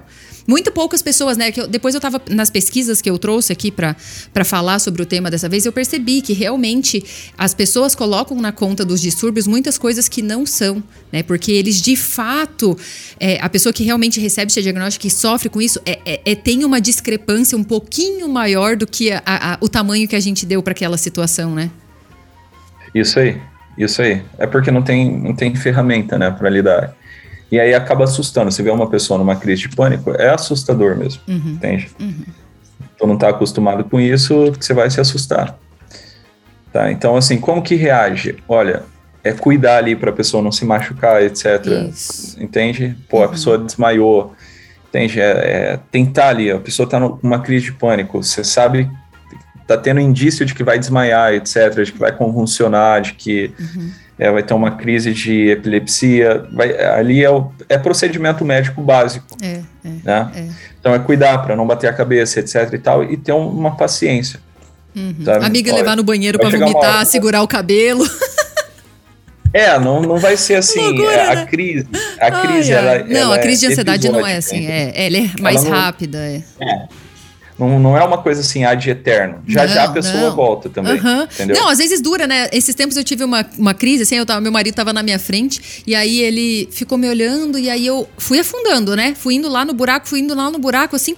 Daí, de repente, eu mesmo, parece que eu dissociei, saí do meu, do meu corpo, assim, minha imagem externa começou a falar assim para mim: calma, você não vai morrer. Isso já vai passar. Você já teve isso muitas outras vezes e, e não aconteceu nada. E aí eu fui voltando. Aí de repente eu falei pro meu marido, eu falei, amor, quanto tempo eu tô nisso? Né? Tipo, quanto tempo assim eu parei? Aí ele falou, sei lá, acho que uns 30 segundos. Na minha cabeça pareceu que foi um. Tipo, é. uma hora que eu fiquei ali naquele diálogo interno e naquela coisa do volta e. Mó louco. Mas é rápido, é mais rápido, sim.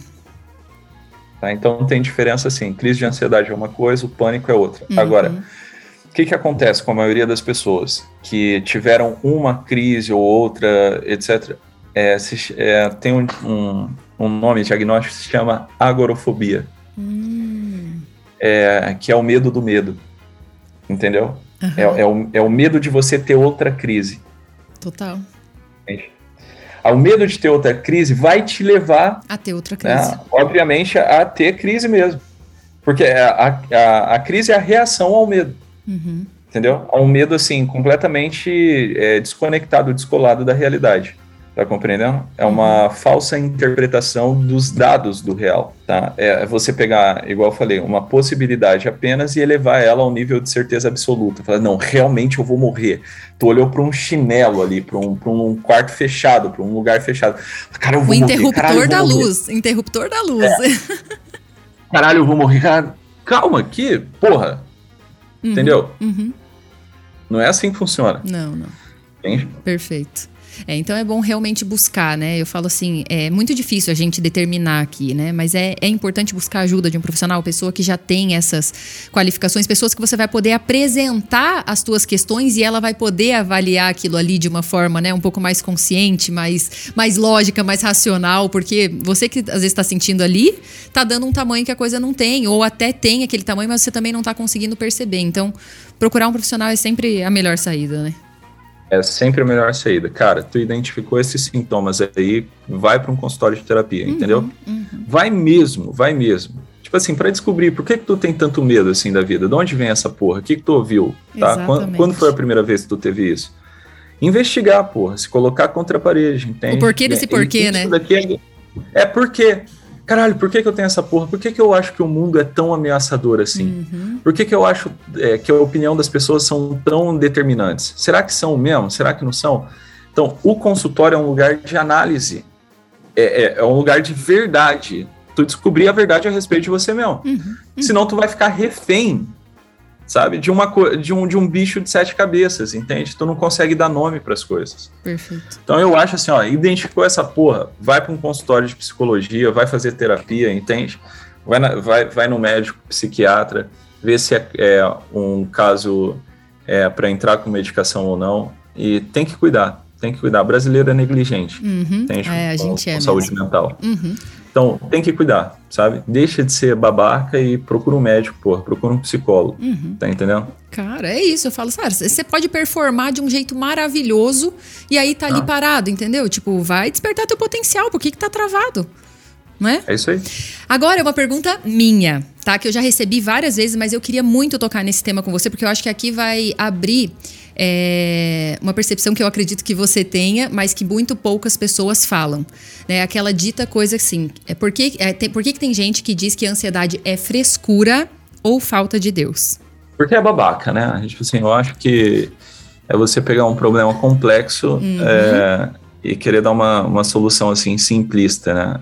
É, agora veja, é, não tem como a gente fazer isso, sabe? Tipo assim, são ferramentas. Como é que você vai olhar para uma criança e vai falar assim: é, ah, não, esse comportamento da criança aqui é frescura. Você está exigindo dela mais do que ela pode dar. Uhum. Entendeu? Então, cada um tem uma história muito particular, muito individual. Uhum. Entende? Então, se olhar para uma pessoa que está numa crise de ansiedade, está numa depressão, e tu é, jogar um fardo ali nela, falar assim: ah, é frescura, frescura no cu, etc., para uhum. com isso, tá entendendo? Uhum. É, é você. Você tá meio cego. Uhum. Tu tá meio cego. Porque assim, ó, se ela tivesse ferramenta para lidar com isso, obviamente que ela não, não estaria ali. Agora assim, ó, ah, é falta de Deus. Óbvio. P pode ser mesmo? Pode ser, cara. Uhum. Mas não adianta tu falar isso. Exatamente. Tá entendendo? Sim. Assim, ah, é falta de Deus. É, tu, tu vai dar Deus para ela? Uhum. Tu sabe, tu sabe como que funciona? Tu já estudou teologia, já estudou religião, tu sabe o que é Deus, o que é alma, como que é o relacionamento da alma não, é, Deus. Não é. sabe. Você fala que é falta de então, Deus, mas apresenta Deus? Consegue falar dele pra pessoa? Não consegue, né? É, tá falando merda, entendeu? Uhum, tá falando uhum. merda. Então, tipo assim, ó, eu não sei como lidar pra, com a coisa, e aí eu vou lá e jogo um peso em cima da pessoa. Que já tá sofrendo, entendeu? né? É, eu coloco um rótulo lá na cabeça dela. Ah, esse daqui é falta de Deus. Ah, esse daqui é, é isso. Esse daqui é imaturidade. Esse daqui é não sei o quê. Cara, pera lá. Isso daqui só atrapalha o vamos processo. Vamos identificar, pode ser que seja, mas vamos identificar, né? Porque eu, eu, penso assim que essa frase ela tem uma razão em ser no sentido de, né? A gente fala que é frescura porque às vezes você tem outras formas de reagir, de lidar com os problemas, de encarar aquela realidade angustiante e e aponta aquilo ali para a pessoa. Mas como você falou, é. tá faltando ferramenta para ela. Né? Então eu falo assim, muitas pessoas falam que é frescura, por quê? Porque às vezes sim, você tá colocando na conta, né, de um distúrbio emocional uma coisa que você com um pouquinho de bom senso você superaria. Né? Eu falo assim, eu entendo a razão de ser, não entendo a razão de acusar, né? De ser, assim, de falar. É isso aí. A mesma coisa quando você, quando fala que é falta de Deus, né? Eu falo assim, eu compreendo no sentido que a razão de ser daquilo ali é a pessoa que acredita nesse pilar espiritual como fonte dessa libertação, desse sofrimento. Mas não é falar que é falta de Deus, é apresentar como possibilidade. É aí, é isso aí. Olha só, você quer saber uma coisa? Raramente eu dou diagnóstico aqui uhum. no consultório, entende? Por quê? Porque a pessoa, ela se prende ao nome. Então, por exemplo, Bem assim, ó, isso. tu vai falar para uma pessoa, ah, é, ah, é falta de Deus. Então, Assim, como é que essa pessoa vai entender isso? Eu chegar numa pessoa e falar assim, ó, tu tem um transtorno bipolar. Uhum.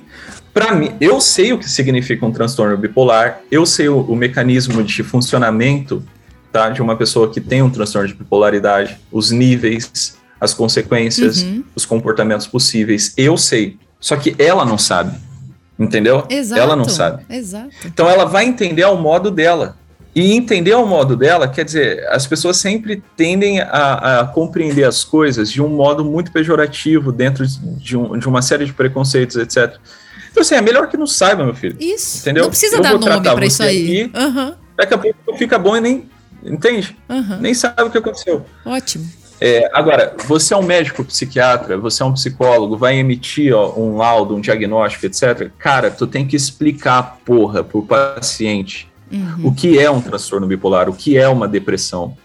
De modo que ele saia dali entendendo. Porque às vezes, se ele entender o que é o transtorno, ele se cura dessa porra. Uhum. Uhum. Entendeu? Uhum. Se ele compreender o que, que é o mecanismo de funcionamento da doença, ele vai se curar. As chances são maiores. Agora, se tu falar assim, ah, tu tem depressão, é, tu tá numa depressão aqui grave, entende?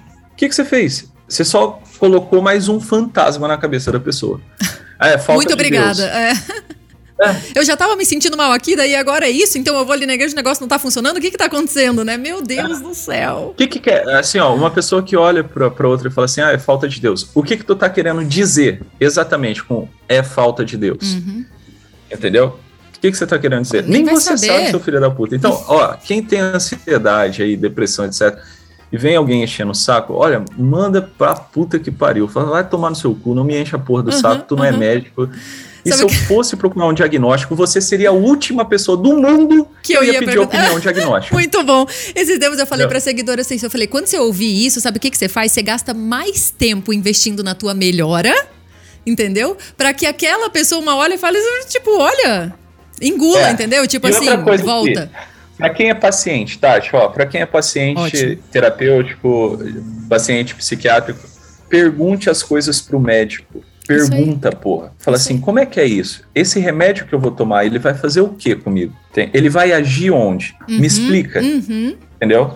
Porque o pessoal tem preconceito com medicação. total. Eu Então, tinha. é, o que, que você vai fazer? O médico te deu ali, ah, pô, tá lá, vai tomar um Lexapro aqui, não sei quantos miligramas. O que, que você vai fazer? Vai falar assim, ó, doutor, me explica o que, que esse remédio vai fazer no meu organismo, Uhum.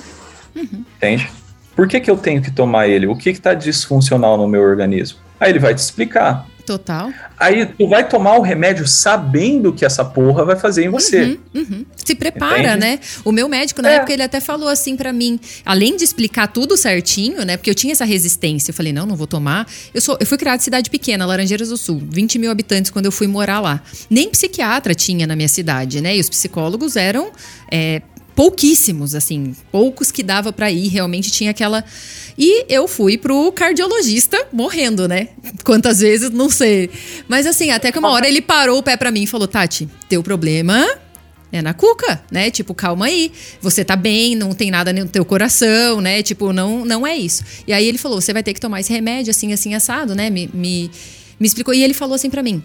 E dentro de 15 a 21 dias que você estiver tomando, vai acontecer, ou pode acontecer, uma crise assim, assim. Nesse momento, não pare de tomar o remédio, isso é uma reação química. Aí ele explicou tudo. E aí, aí eu falei, outra coisa, eu, eu nunca quis tomar, eu não, não aceitei, né, que eu tava doente até agora, porque eu não quero tomar remédio pro resto da vida. Ele falou: não se preocupe. Você, se você fizer tudo que eu estou falando, tomar certinho até aqui, daqui a pouco a gente vai reduzindo as miligramas, a gente vai parando, mas a gente vai fazer tudo certinho e juntos. Com um ano e É oito meses, eu consegui parar de tomar o remédio.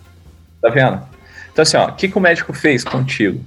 O médico te deu um chão Isso. firme para você pisar. Aham. Ele te deu uma segurança. Entendeu? É isso que um médico tem que fazer. Um médico tem que agir terapeuticamente com o paciente sempre. Ah, Thiago, mas eu sou cardiologista, eu sou neuro, eu sou endócrino. Foda-se, o paciente não tem conhecimento das ciências médicas, ele não tem conhecimento da técnica. Exatamente. Então tu tem que explicar para ele o que está acontecendo com ele, como vai se dar o tratamento, as possibilidades do que pode acontecer para o teu paciente sair seguro dali. Então tu vai fazer uma cirurgia plástica. Porra, o cirurgião tem que olhar para você e falar assim: ó, Tati, a gente vai fazer essa e essa intervenção. O pós-cirúrgico geralmente é assim, assim, assado. De tanto e tanto tempo, tu vai ter que fazer um retorno. Tá? Pode agravar desse modo, uhum. desse, desse modo, desse.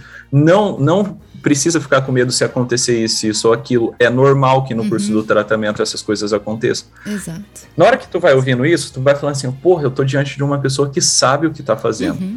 Uhum. Então, se ela sabe o que tá fazendo, eu já fico mais seguro, porque eu não tenho autoridade médica para saber o que, que eu Exato. tô fazendo. Exato. Entendeu? Exato. Então, porra, os médicos têm que entender isso. E você tem que entender que quando que... você tá na frente dessa pessoa, você tá, na verdade, esperando, né, ou comprando ou adquirindo dela uma esperança. É né? isso aí. Uma esperança de solução para aquela questão. É seja uma é. melhora física, seja uma melhora emocional, seja uma transformação, entendeu? Você está buscando uma esperança. Então, se ele não te dá, né, essa clareza. Online na vida real. Um podcast original Rick Podcasts. É isso aí. É, é isso aí. É isso aí. Nossa, Quando você tá vai, é exatamente isso. Quando tu vai num consultório de psicologia, de psiquiatria, de um consultório médico, você qualquer qualquer procedimento que seja, num dentista, uhum. quando você vai no mecânico, o que que você está indo ali? Você está indo ali na expectativa de que aquela pessoa é, resolva o teu problema. É, que aquela demanda vai ser solucionada, é isso aí. É, você vai buscando uma esperança de que o seu problema seja uhum. solucionado. Uhum. Então, o que, que a medicina vende? O que, que a farmacologia vende? O que, que a psicologia vende nesse sentido? Vende, eh, entre aspas. A gente está aqui para quê? Para atender essa, essa demanda de falta de esperança. Uhum, uhum, exatamente. Entendeu? No fundo é isso. Esse Os olhar sensível muda tudo. desesperados. Uhum, uhum. Sem Desesperançosos. Uhum. Isso. Aí quando você dá ferramenta para uma pessoa, o que, que você está dando para ela? O mundo. É uma possibilidade de, possibilidades. de, uma vida. Uhum. Tá falando, cara, tem jeito, porra, tem ah, jeito, calma lá. Exato. Pô, isso é confortante. Muito. Então, quer muito. dizer, eu tô diante de uma pessoa que sabe mais do que eu, que tem uma autoridade no assunto, mas que me ama, uhum. que, que entendeu o meu problema, que me acolheu, uhum. que, que vai se colocar na, na minha frente aqui para me tratar, entende? Perfeito. E não tem nada melhor do que isso no mundo, entendeu?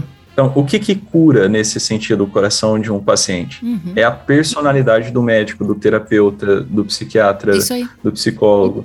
Entendeu? De você chegar ali e você tá diante de uma pessoa que sabe o que tá fazendo, aí tu sai do consultório e fala assim, porra, que, que genial. Entreguei eu vou tudo. voltar semana uhum. que vem, esse é. cara é do caralho. Uhum. Entendeu?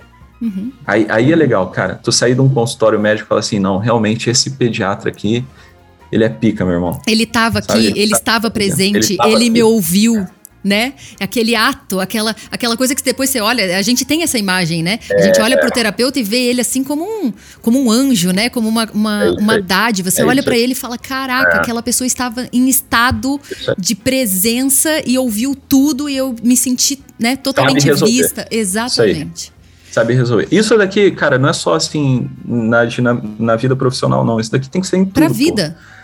Relacionamento, filho, uhum, etc, uhum, entendeu? Uhum. Você adquirir ferramentas de modo que quando as pessoas saírem da tua presença, elas saiam transformadas. Uhum, uhum. Mas não é aquela transformação tosca, entendeu? Fantasiosa não, de que ah, o, o mundo é cor-de-rosa.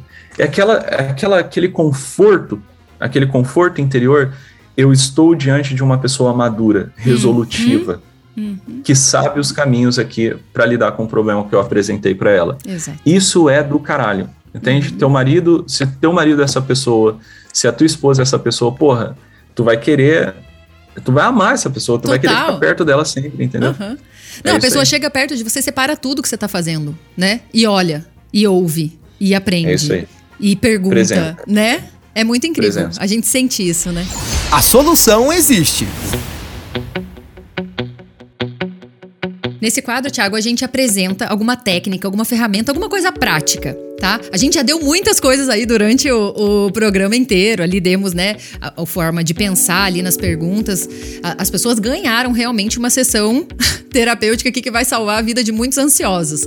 E eu separei uma, uma dica aqui que é, ao longo dos oito programas, a gente apresentou várias, todos os episódios a gente apresentou. Então a galera já tá assim, ó, especialista. Então hoje eu vou pegar um pouquinho pesado, eu vou colocar a pessoa como responsável. E a dica é, ó, faça um termômetro. que, que é? Você criar o, pró, o seu próprio termômetro de ansiedade, colocando numa escala de 0 a 10 uma lista de situações em que você está calmo. Né? Então, aonde você fica, onde você consegue pegar esse estado, né? E aí colocar. É, depois, é, ou até muito ansioso. Então, do zero, muito calmo, até o 10, muito ansioso, hiperativo, estressado, né? Porque é, ansiedade é um dos sintomas, podem ocorrer mil outras coisas, né? Então, você pega lá a coisa que mais te atrapalha, raivoso, né? Tem gente que fica num estado de ira, assim. Então, pega lá da coisa que menos te acalma, que mais te acalma até a coisa que te deixa mais assim. E daí ao lado você vai colocando estratégias que funcionam para você lidar com cada momento. Isso a gente já teve, né? Então, quando eu estava calmo, né? Ou quando eu estava nervoso, o que, que eu fiz naquele dia? Você pega uma história pontual, porque, porque o cérebro gosta da coisa que quando você consegue fechar, né? Ah, então aquele dia que o Thiago, antes da, da de entrar pro programa, estava conversando comigo, eu estava ansiosa. O que, que eu fiz? Eu tomei três goles d'água, conscientemente, dei uma respirada aqui, né? Tranquei a respiração por cinco segundos e baixou meus batimentos cardíacos, consegui. Então, pontua e escreve, né? E aí você colocou depois de, né, depois de colocar cada estratégia que funcionou. Gente, esse é um baita exercício de autoconhecimento, de disciplina e de educação dos afetos, tá? É, tenha paciência com você mesmo, né? Aos poucos você conseguirá identificar as situações e aprender a lidar com elas, com essa quantidade de ferramentas que também a gente já apresentou por aqui, né? Isso aí. É até uma coisa assim, uma ferramenta é, que é uma ferramenta muito boa para lidar com, com ansiedade, que é o seguinte. O ansioso, ele vive mais um mundo, assim, das possibilidades, uhum. né? Um mundo Futuro, imaginativo, é. fantasioso, do que, uh, o, do que o, o mundo real. Uhum. Ele, lida, ele lida muito mais com o mundo é, da cabecinha dele do que uhum. os dados da realidade. Então, uma ferramenta maravilhosa para quem, quem tem ansiedade: exercício físico, dor física. Isso, vem para matéria. Até comer, Isso sabia? Aí. Uma vez eu falo, começa a digerir uma comida, meu. Isso, degustar uma comida, fazer as coisas com calma, né? Sim. É, então, assim, porra, vai pra academia, cara, a, aprende a criar uma resistência física. Porque isso, isso, na hora que tu tá fazendo um exercício, pode ver, se a gente estivesse correndo numa esteira, tá? É, na academia, a gente não conseguiria ter esse tipo de conversa. Então, para ter esse tipo de conversa, né, para gravar um podcast, eu tenho que estar tá aqui sentado na minha uhum. mesa, tu tá sentado na tua mesa, é, e a gente consegue fazer o uso do raciocínio. Uhum. Na hora que tu tá fazendo o exercício físico, a tua capacidade de raciocínio de pensamento, de imaginação, ela, ela é diminui uhum. para se concentrar no mundo físico real, uhum. tá? Então, quer dizer, é, esse, a, a, academia ela é também terapêutica, o exercício físico ele é também Sim. terapêutico do ponto de vista psicológico. Porque tu Por isso vai que até a pessoa fala às vezes, né, me belisca, né? Não tem aquela, aquele ditado que a pessoa fala me belisca, né? Tipo, quer voltar, isso é aí. sentir uma dor física, né? Tipo, é isso é tipo, aí. opa! Isso aí, isso aí, isso aí.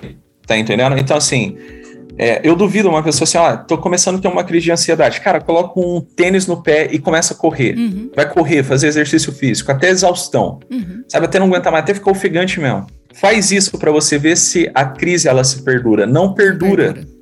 Por que não perdura? Porque você tá no terreno da realidade. Uhum. Entende? E a crise, ela é aqui na cabeça. Entende? Ela é um looping.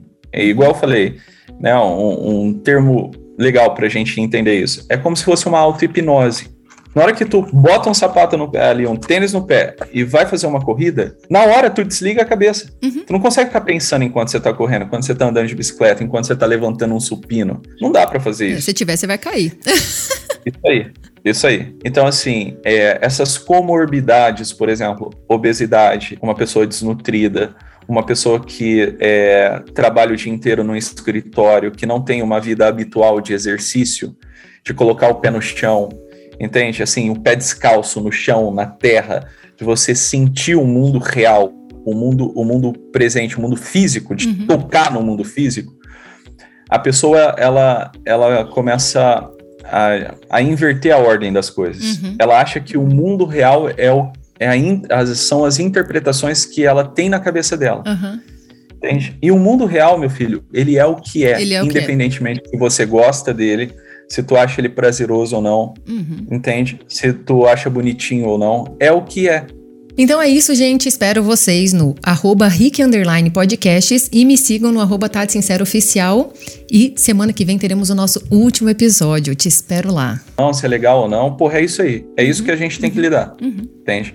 E o exercício físico ajuda a gente a lidar com isso, Uhum. tá? A desligar um pouquinho a cabeça, né? A dormir direito, comer direito, fazer exercício físico. Ah, não, os Isso benefícios é. É, fun Sim, é, sim. é fundamental para o tratamento da ansiedade. É, Entendeu? eu, eu acordo e faço a dancinha sincera, né? A dancinha sincera é coisa, é, é o negócio mais famoso que tem lá no meu Instagram, né? E ele, as pessoas não entendem, gente, mas isso aí é minha âncora de, de vir pra matéria, entende? Tipo, de, de acordar, colocar uma música, mexer o meu corpo, acordar, tipo, cada célula do meu corpo, sabe? Pisar no chão e correr pela casa. Entende? Correr pela casa dançando. O que, que eu penso ali? Em nada, entendeu? Tipo, só em não pisar nos gatos, né? E, só em- e aí eu tô em presença, entende? Eu tô em estado de presença. Então eu não posso pisar no gato, eu não posso bater aqui no- na, na porta, né? Eu não posso ali. Entende? Então, assim, traz todos os elementos num estado de presença que eu falo, gente, é o meu estado de graça. É assim que eu começo o meu dia, entende? Vindo pra matéria, vindo ali pra coisa mais. né? Hã? Sanguínea, sanguínea, louca, assim. Imagina. da onde você tirou isso? Mas é, né? Cada um tem seus estímulos, né? Eu, eu sempre fui essa, né? Eu sempre gostei da dança. E era muito louco, porque quando eu tava na síndrome do pânico mais profunda, assim. Eu não gostava de acordar. E as pessoas falam assim: como não gostava de acordar? Eu falei, gente, é um inferno. Você já imaginou? Você acorda, você tem quatro ou cinco crises de pânico por dia, sudorese noturna, não dorme, só dopada. Daí não descansa, tinha medo do escuro. Eu dormi de luz acesa por quase 30 anos da minha vida. Né? Então não, não descansava, não produzia melatonina, tipo, tudo, tudo quimicamente alterado, fora o, o, o ambiente, porque eu lembro quando eu voltei a morar com os meus pais, foi o estado mais, mais drástico, assim. Eles tinham se mudado para uma casa menor e eles transformaram a dispensa num quarto, ou seja, meu quarto tinha uma. uma era fininho. Então eu entrava num lugar claustrofóbico, sabe? Então, tipo, tinha toda a dinâmica, e aí. Eu, por que, que eu vou acordar, entendeu? Qual, qual, qual o sentido, né? Então, assim, É isso aí, é isso aí, é isso aí. Né? É isso aí mesmo. É, é. E aí eu Esse falei, é cara, agora, por exemplo, eu não, o meu quarto não é muito maior do que aquele da casa dos meus pais, né? Mas o corredorzinho é super pequeno. Sabe o que, que eu faço? Pulo na cama. Não tem muito espaço, entendeu? É Mas aí. eu pulo na cama. Quase bato a cabeça no teto? Sim, é baixo o meu pé direito. Mas é o meu espaço, entendeu? De, de concreto, de vir pra terra, de olhar e falar: cara, é essa cama que eu tenho pra dormir, é esse o lugar que eu tenho pra viver. Hoje é um dia de mil possibilidades. É isso aí, pô. É isso aí, pô. É isso aí. É isso aí. Entendeu? tá Parece na uma vida, coisa de louco, mas não é. Mas não é, cara. Isso é, isso, é, o- isso é o mundo real mesmo. Cara, aqui na vida tu vai tomar porrada assim, tu, porra, pode ser mandado embora assim, teu namoro vai acabar assim. Porra, foda-se, tu vai tomar pau numa prova, num concurso, mas foda-se, é meu amigo. Foda-se, não acabou a vida, entendeu? Aham. Foda-se. Tu tá na terra Só mesmo. acaba quando As acaba, né? vão- Só acaba Cara, as quando pessoas acaba. vão esbarrar em você, entendeu? Uhum. As pessoas vão esbarrar em você.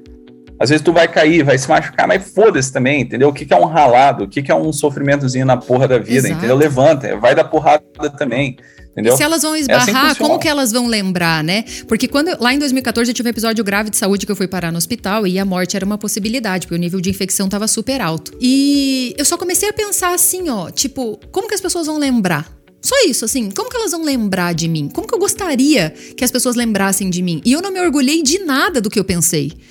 Assim, eu olhei porque eu falei, sério? Assim? Uma obcecada por academia física, por um corpo estético que não é o meu, por uma, sabe, tipo, por, por ser reconhecida intelectualmente no meu trabalho como uma funcionária do mês. Tipo assim, um monte de coisa, tipo, vazia, uma vazia, que eu falava, não. Não é sério. Hoje não, hoje eu penso assim que parece menor, né? Mas, por exemplo, assim, a pessoa vai esbarrar em mim. Como eu gostaria que ela lembrasse? Se ela lembrar, se ela lembrar, porque não precisa, né? Se ela lembrar, como eu gostaria? Poxa, ó, esbarrei nessa moça hoje, ela me devolveu um sorriso. Ela perguntou, ela, sabe, ela lidou de um jeito descontraído. Assim, como que você marcou, né? Ah, eu parei no semáforo hoje e tinha uma louca dançando dentro do carro. Que essa sou eu, né? Tipo, uma vez eu conheci um cara numa festa, depois ele falou: Ó, essa aqui é a Tati, tal, isso aqui. Eu falei assim: Cara, não é você que passa todo dia lá na, na rua Guarapuava, isso aqui, no semáforo, e você fica dançando? Eu. É, é, não sei. Ele falou, não, eu tenho uma vidraçaria bem na esquina, tipo num semáforo que eu parava todos os dias antes do trabalho e eu tava dançando loucamente antes de chegar no trabalho. Então, ou seja, a pessoa poderia nunca ter me conhecido, mas olha como ela já associou aquilo. E eu me pergunto, sabe? Eu falei, cara, se essa pessoa esbarrar em mim, né? Se o meu feed do Instagram passar na vida dessa pessoa hoje, como que eu gostaria? Né? Não precisa lembrar meu nome, mas a impressão é importante. É isso aí, é isso aí, cara, é isso aí. Não é? É estar atento mesmo à vida. Viver, porra. Viver. Viver. Entende? Uhum. Viver. Viver. Perfeito. Gente, nossa, esse papo a gente iria até o fim do mundo, né? Mas vamos indo, ó. É, massa, né, cara? É tá massa. muito bom, né? É... é o último episódio, né? O último episódio já tá aquela coisa de melancolia, de não sei o que, já quero continuar aqui o papo. Mas teremos muitas outras oportunidades, né? Dica sincera. Dica Sincera é o nosso quadro aqui onde a gente apresenta dicas de livros, séries, filmes ou documentários que são importantes pra gente, que marcaram ou que pode de alguma forma trazer algum conhecimento agora nessa perspe perspectiva que a gente criou durante o podcast. E aí, eu vou dar minha dica aqui, você pensa numa aí, tá? Eu vou dar a dica do filme Lion, Uma Jornada para Casa. Não sei se você assistiu, que é a história real do, do menininho indiano que se perdeu da, da mãe. Você assistiu esse filme, não? Não, Lion. cara, esse não. Meu, assim, ó, incrível. Porque ali mostra o quanto o, o, o, garoto, né? Não vou dar spoiler, vocês assistam, por favor, gente. Esse filme, ó, depois que eu terminei de assistir, eu chorei compulsivamente 40 minutos. O meu marido ficou lá me acalmando, assim, mas é incrível, porque por ser uma história real, a gente conecta ainda mais, né? Mas o menino indiano, gente, se perdeu, foi parar do outro lado, mais de 1.500 quilômetros da, da, da casa dele. E numa fase da vida, Tiago, ele não conseguia mais atuar no mundo. Ele foi adotado por uma família muito boa, muito amável, que contou sempre a história, tudo assim, tudo, todo apoio ele teve lá. Mas ele não conseguia mais fluir na vida porque ele não conseguia fazer, fechar fechar a narrativa, contar a história, sabe? Tipo, e aí ele começou a fazer uma retrospectiva quando começou o, o Google, o Google, aquele que, que mostra os mapas, esqueci exatamente o nome daquela parte do Google, mas que mostra as imagens. Aí ele começou a buscar na memória dele o que ele tinha lá, sei lá, com 5, 6 anos. Ele começou a buscar até criar o roteiro do lugar aonde ele veio e voltou para casa, né? É... E assim, quando ele volta para casa, ele consegue fluir, né? Então eu falo uma jornada para casa, quando eu falo isso, eu acho isso muito importante, porque é mais ou menos o que a gente construiu aqui nesse podcast, né? A importância de você olhar para tua história, a importância de você reconhecer os teus motivos, as tuas razões, aonde você tá amarrado ou preso, né? Aquilo tava impedindo a pessoa de fluir, de reconhecer as coisas que ela tinha, né? De seguir ali para frente com uma certa maturidade. Então, eu amo, amo, amo esse filme. Eu vou deixar ele, assim, como dica de ouro aqui para todo mundo. E depois venham me contar se foi só eu achou. boa, boa. Eu vou ver também. Tá eu bom. vou ver depois. Uhum. É, eu tenho que dar uma dica agora Sim. também, assim, de filme? É, pode De- ser filme, série, o livro. Eu dei várias dicas de livros também durante a, a temporada. Agora eu vou, vou ficar só com o filme. Cara, tem um filme que eu, que eu acho legal, que eu acho que pode fazer um bem enorme, tá? Uhum. Pra quem para quem puder mesmo assim assistir. Na verdade são dois filmes. Um se chama Little Boy, Little Boy. Little Boy. Uhum. Eu acho que não tem no Netflix esse filme. É, o, o Lion também não tá mais. Mas a É. gente consegue, aham. Não tem na lista, mas sei lá. Sei lá, paga o HBO é. aí, não Uhum. sei, assiste filme, sei lá. É, Little Boy e tem um que se chama também Uma Vida Oculta. Que é um, um baita de um filme, assim, um baita de um filme de um é, de um, um beato, né, da Igreja Opa. Católica, Aham. que fez resistência a, a se alistar ali no, no exército nazista. Caraca. Então ele é um pai de família do campo, assim, cara, uma, uma história maravilhosa, é baseada em fatos, é sensacional. Assim, é um filme bastante dramático, mas que mostra a trajetória real mesmo de uma pessoa que sofre de uma pressão é, ambiente, mas firme, né? Uhum. Firme no que ela acredita. Né? Firme, é, fazendo ali De jus base, aos, né? aos valores que ela acredita, que ela tem ali para ela. Então, é, esses dois filmes são filmes assim maravilhosos, inspiradores. Eu acho que pode ajudar muito, tá? Perfeito. Little Boy e Uma Vida, Uma vida Oculta. oculta, tá anotado aqui. É, e agora a gente encerra dando uma dica pra playlist, porque a nossa playlist lá pra dancinha sincera, que daí as pessoas já, né, já ativam. é, ela é colaborativa, né? Então, quem, quem se sente confortável aqui indica uma música. E a música que eu vou indicar hoje é uma música que se chama Lights, da Helio Golding, é mais antiguinha. E tem uma frase na música que fala assim, né? Você mostra as luzes que me, que me impedem que eu vire pedra. Então eu associo muito, né, da questão da síndrome do pânico, da hora que você desfalece, da hora que você esquece tudo aqui, mas ao mesmo tempo me conecta muito com a questão espiritual, que foi um dos pilares principais para eu identificar, né, é, a raiz e o domínio, a resistência para lidar com, com a vida real, que é o que, que, que acontece aqui. E o pilar espiritual é muito importante. Então, é, quando fala assim que você me mostra as luzes que me impedem que eu vire pedra, é uma coisa que mexe muito comigo. Então, essa música tem um impacto profundo. E eu depois vocês escutam e me falam o que, que vocês sentiram quando vocês escutarem ela. Dancem e me marquem também, né, gente? Por favor. e você, tem alguma? Show. Cara, olha só, eu sou meio, meio anacrônico, assim, pra, pra música, né? Então, uhum. tem uma. Tem uma acho que é uma peça, hum. assim, de um, um compositor italiano que se chama Marco Frisina. Tá. Tem uma tem uma, uma música dele assim de orquestra que se chama Moisés Suite. Tá. É Mosé Suite. Tá. Suite é S S U I T. Uhum. Bem fácil assim, Moisés Suite. Tem lá no, no YouTube é um é uma música assim para tu botar assim é, é, muito legal, é muito legal. Né? É tipo assim, aquela música que é para tu deixar comunicar algo assim, é, tá. é só instrumental, né, orquestrado e Ótimo. tal. Ótimo. É, porra, sensacional. Ve, vejam lá, vejam lá. Moisés Suite. Tá, tá, vai. Não é uma música de pra dançar, tá bom? Eu... Não, não. Tem várias lá que não são. A ideia é. E, e, outra, o dançar que eu falo é esse movimentar, né? É deixar as é. ondas, é, é vir é, essa, essa sensação. Então.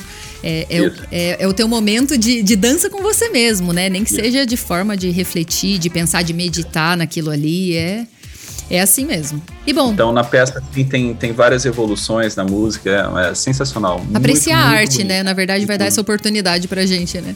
Apreciar a arte, a beleza de uma música. Porque as minhas, elas não têm essa profundidade, não. Eu dou uma pesquisada é. na letra, porque, assim, uma coisa que eu pirei foi isso, né? Eu consumia muita coisa que eu nem tinha noção do que estava sendo falado.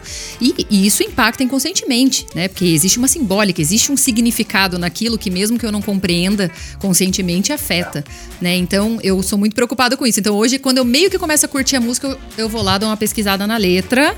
Se tem algum, se me ensina alguma coisa, se me fala, é, eu vai. Senão, eu já, já desligo.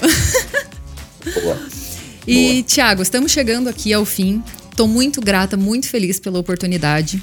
É, quer deixar algum recado aí? Fala aí tuas redes sociais para as pessoas, alguma dinâmica, como elas fazem para encontrar lá o instituto, também se beneficiarem Isso. dessas. Tá. Então quem quer acompanhar lá, quem deseja acompanhar uh, as lives que eu coloco lá no meu perfil do Instagram, meu perfil do Instagram é Thiago Andrade Vieira underline, tá? É, e no YouTube também tem algumas aulas disponíveis ali, alguns vídeos. É, o meu canal do YouTube é Thiago Andrade Vieira. E a clínica popular, que eu acho que é uma coisa que pode, pode interessar as pessoas que estão nos ouvindo, tá lá no, no Instituto. Vocês uh, vão conseguir entrar pelo link que está lá na bio do perfil Instituto BPC. Uhum. Instituto BPC, Instituto Brasileiro de Psicologia Clínica, que é o instituto que eu fundei é, e é onde a gente tem lá funcionando a nossa clínica popular. Beleza? Então tem os profissionais lá, os alunos, é, os meus queridíssimos alunos. Uhum. É, queria até deixar um, um beijão para eles, um, um, abraço, tá? Com certeza. É, e eles vão estar tá lá disponíveis para atenderem é, a demanda assim de vocês, quem, quem precisar mesmo. Mas não façam concessão assim, sabe? Tá precisando de ajuda, cara? Tá mal. Procura ajuda mesmo, uhum, tá? Uhum. Procura ajuda mesmo. É, assim, é sigilo, é total, porque é terapia, né? Todo mundo sabe. Então, conversa sigilosa, online, fácil, tá? E num valor acessível. É, e de alguma tá forma é todo mundo. É, e de alguma forma todo mundo é, treinado ou preparado, né, com a tua visão, com essa conexão. Então isso, isso já gera, né, um certo tipo de conforto no nosso coração no sentido de, né, estou buscando alguém que tem essa base, que tem essa visão, que está conectado com um pouco disso que a gente falou aqui, né? Show. É isso, exatamente isso. Então, perfeito. Gente, hora de encerrar. Quem não ouviu a. a Ah. ah, estamos sofrendo. Quem não ouviu a temporada inteira está disponível em qualquer plataforma de streaming, gente. É só vocês escreverem online na vida real ou acessarem arroba Rick Underline Podcasts, que lá na bio tem o link de todos os podcasts que a Rick promove e o online na vida real é uma dessas iniciativas, né? Ou me seguir no arroba Tati Sincero Oficial, que lá eu vou estar recebendo todos vocês. Também tem o link na bio. Sigam arroba Tiago Andrade Vieira Underline, a sua dose de maturidade diária. É só, é só alegria lá, gente. Tem uns memes lá, cara. É, tem. engraçado. não, é ótimo. É, é maravilhoso aprender com você. Você não tem noção. Porque às vezes eu fiz. Eu, eu lembro que eu fiz aquela pergunta num sentido tão profundo, né? Falei, cara, vai vir um negócio e de repente ele falou que confunde risoto com arroz. Mas isso é perfeito. Você sabe que os maiores insights e aprendizados que eu tive na minha vida foi justamente nessa quebra de estado. Porque você tá esperando alguma coisa que talvez valide algo que você pensa ou que você crê, e de repente vem uma outra perspectiva. Eu falo, vai e se vira por você mesmo para encontrar essas respostas, sabe? Então, é, eu gosto disso, assim, eu não, eu não me incomodo nem um pouco, não sou tão, tipo, doidinha assim, né? Mas eu achei muito legal. E, gente, espero que quem tenha ouvido esse podcast, né, possa ter percebido que evoluir tem que virar o nosso estilo de vida, né? E que o investimento mais seguro que a gente tem é o na saúde emocional. Tá bom? Então, muito obrigada. Até o episódio bônus. Quando sair o episódio bônus, eu te aviso, porque a gente vai contar todas as tretas que foi pra pra rolar esse programa. Tati, obrigado pelo convite. Obrigada eu. Deixar um abraço pro pessoal aí, pros ouvintes. Obrigado mesmo, valeu. Feito. Me sinto muito honrado. E precisar de mim, só mandar mensagem. Tamo junto, volta, tamo tá junto. Um abraço, tchau, tchau, gente. Online na vida real. Um podcast original Rick Podcasts.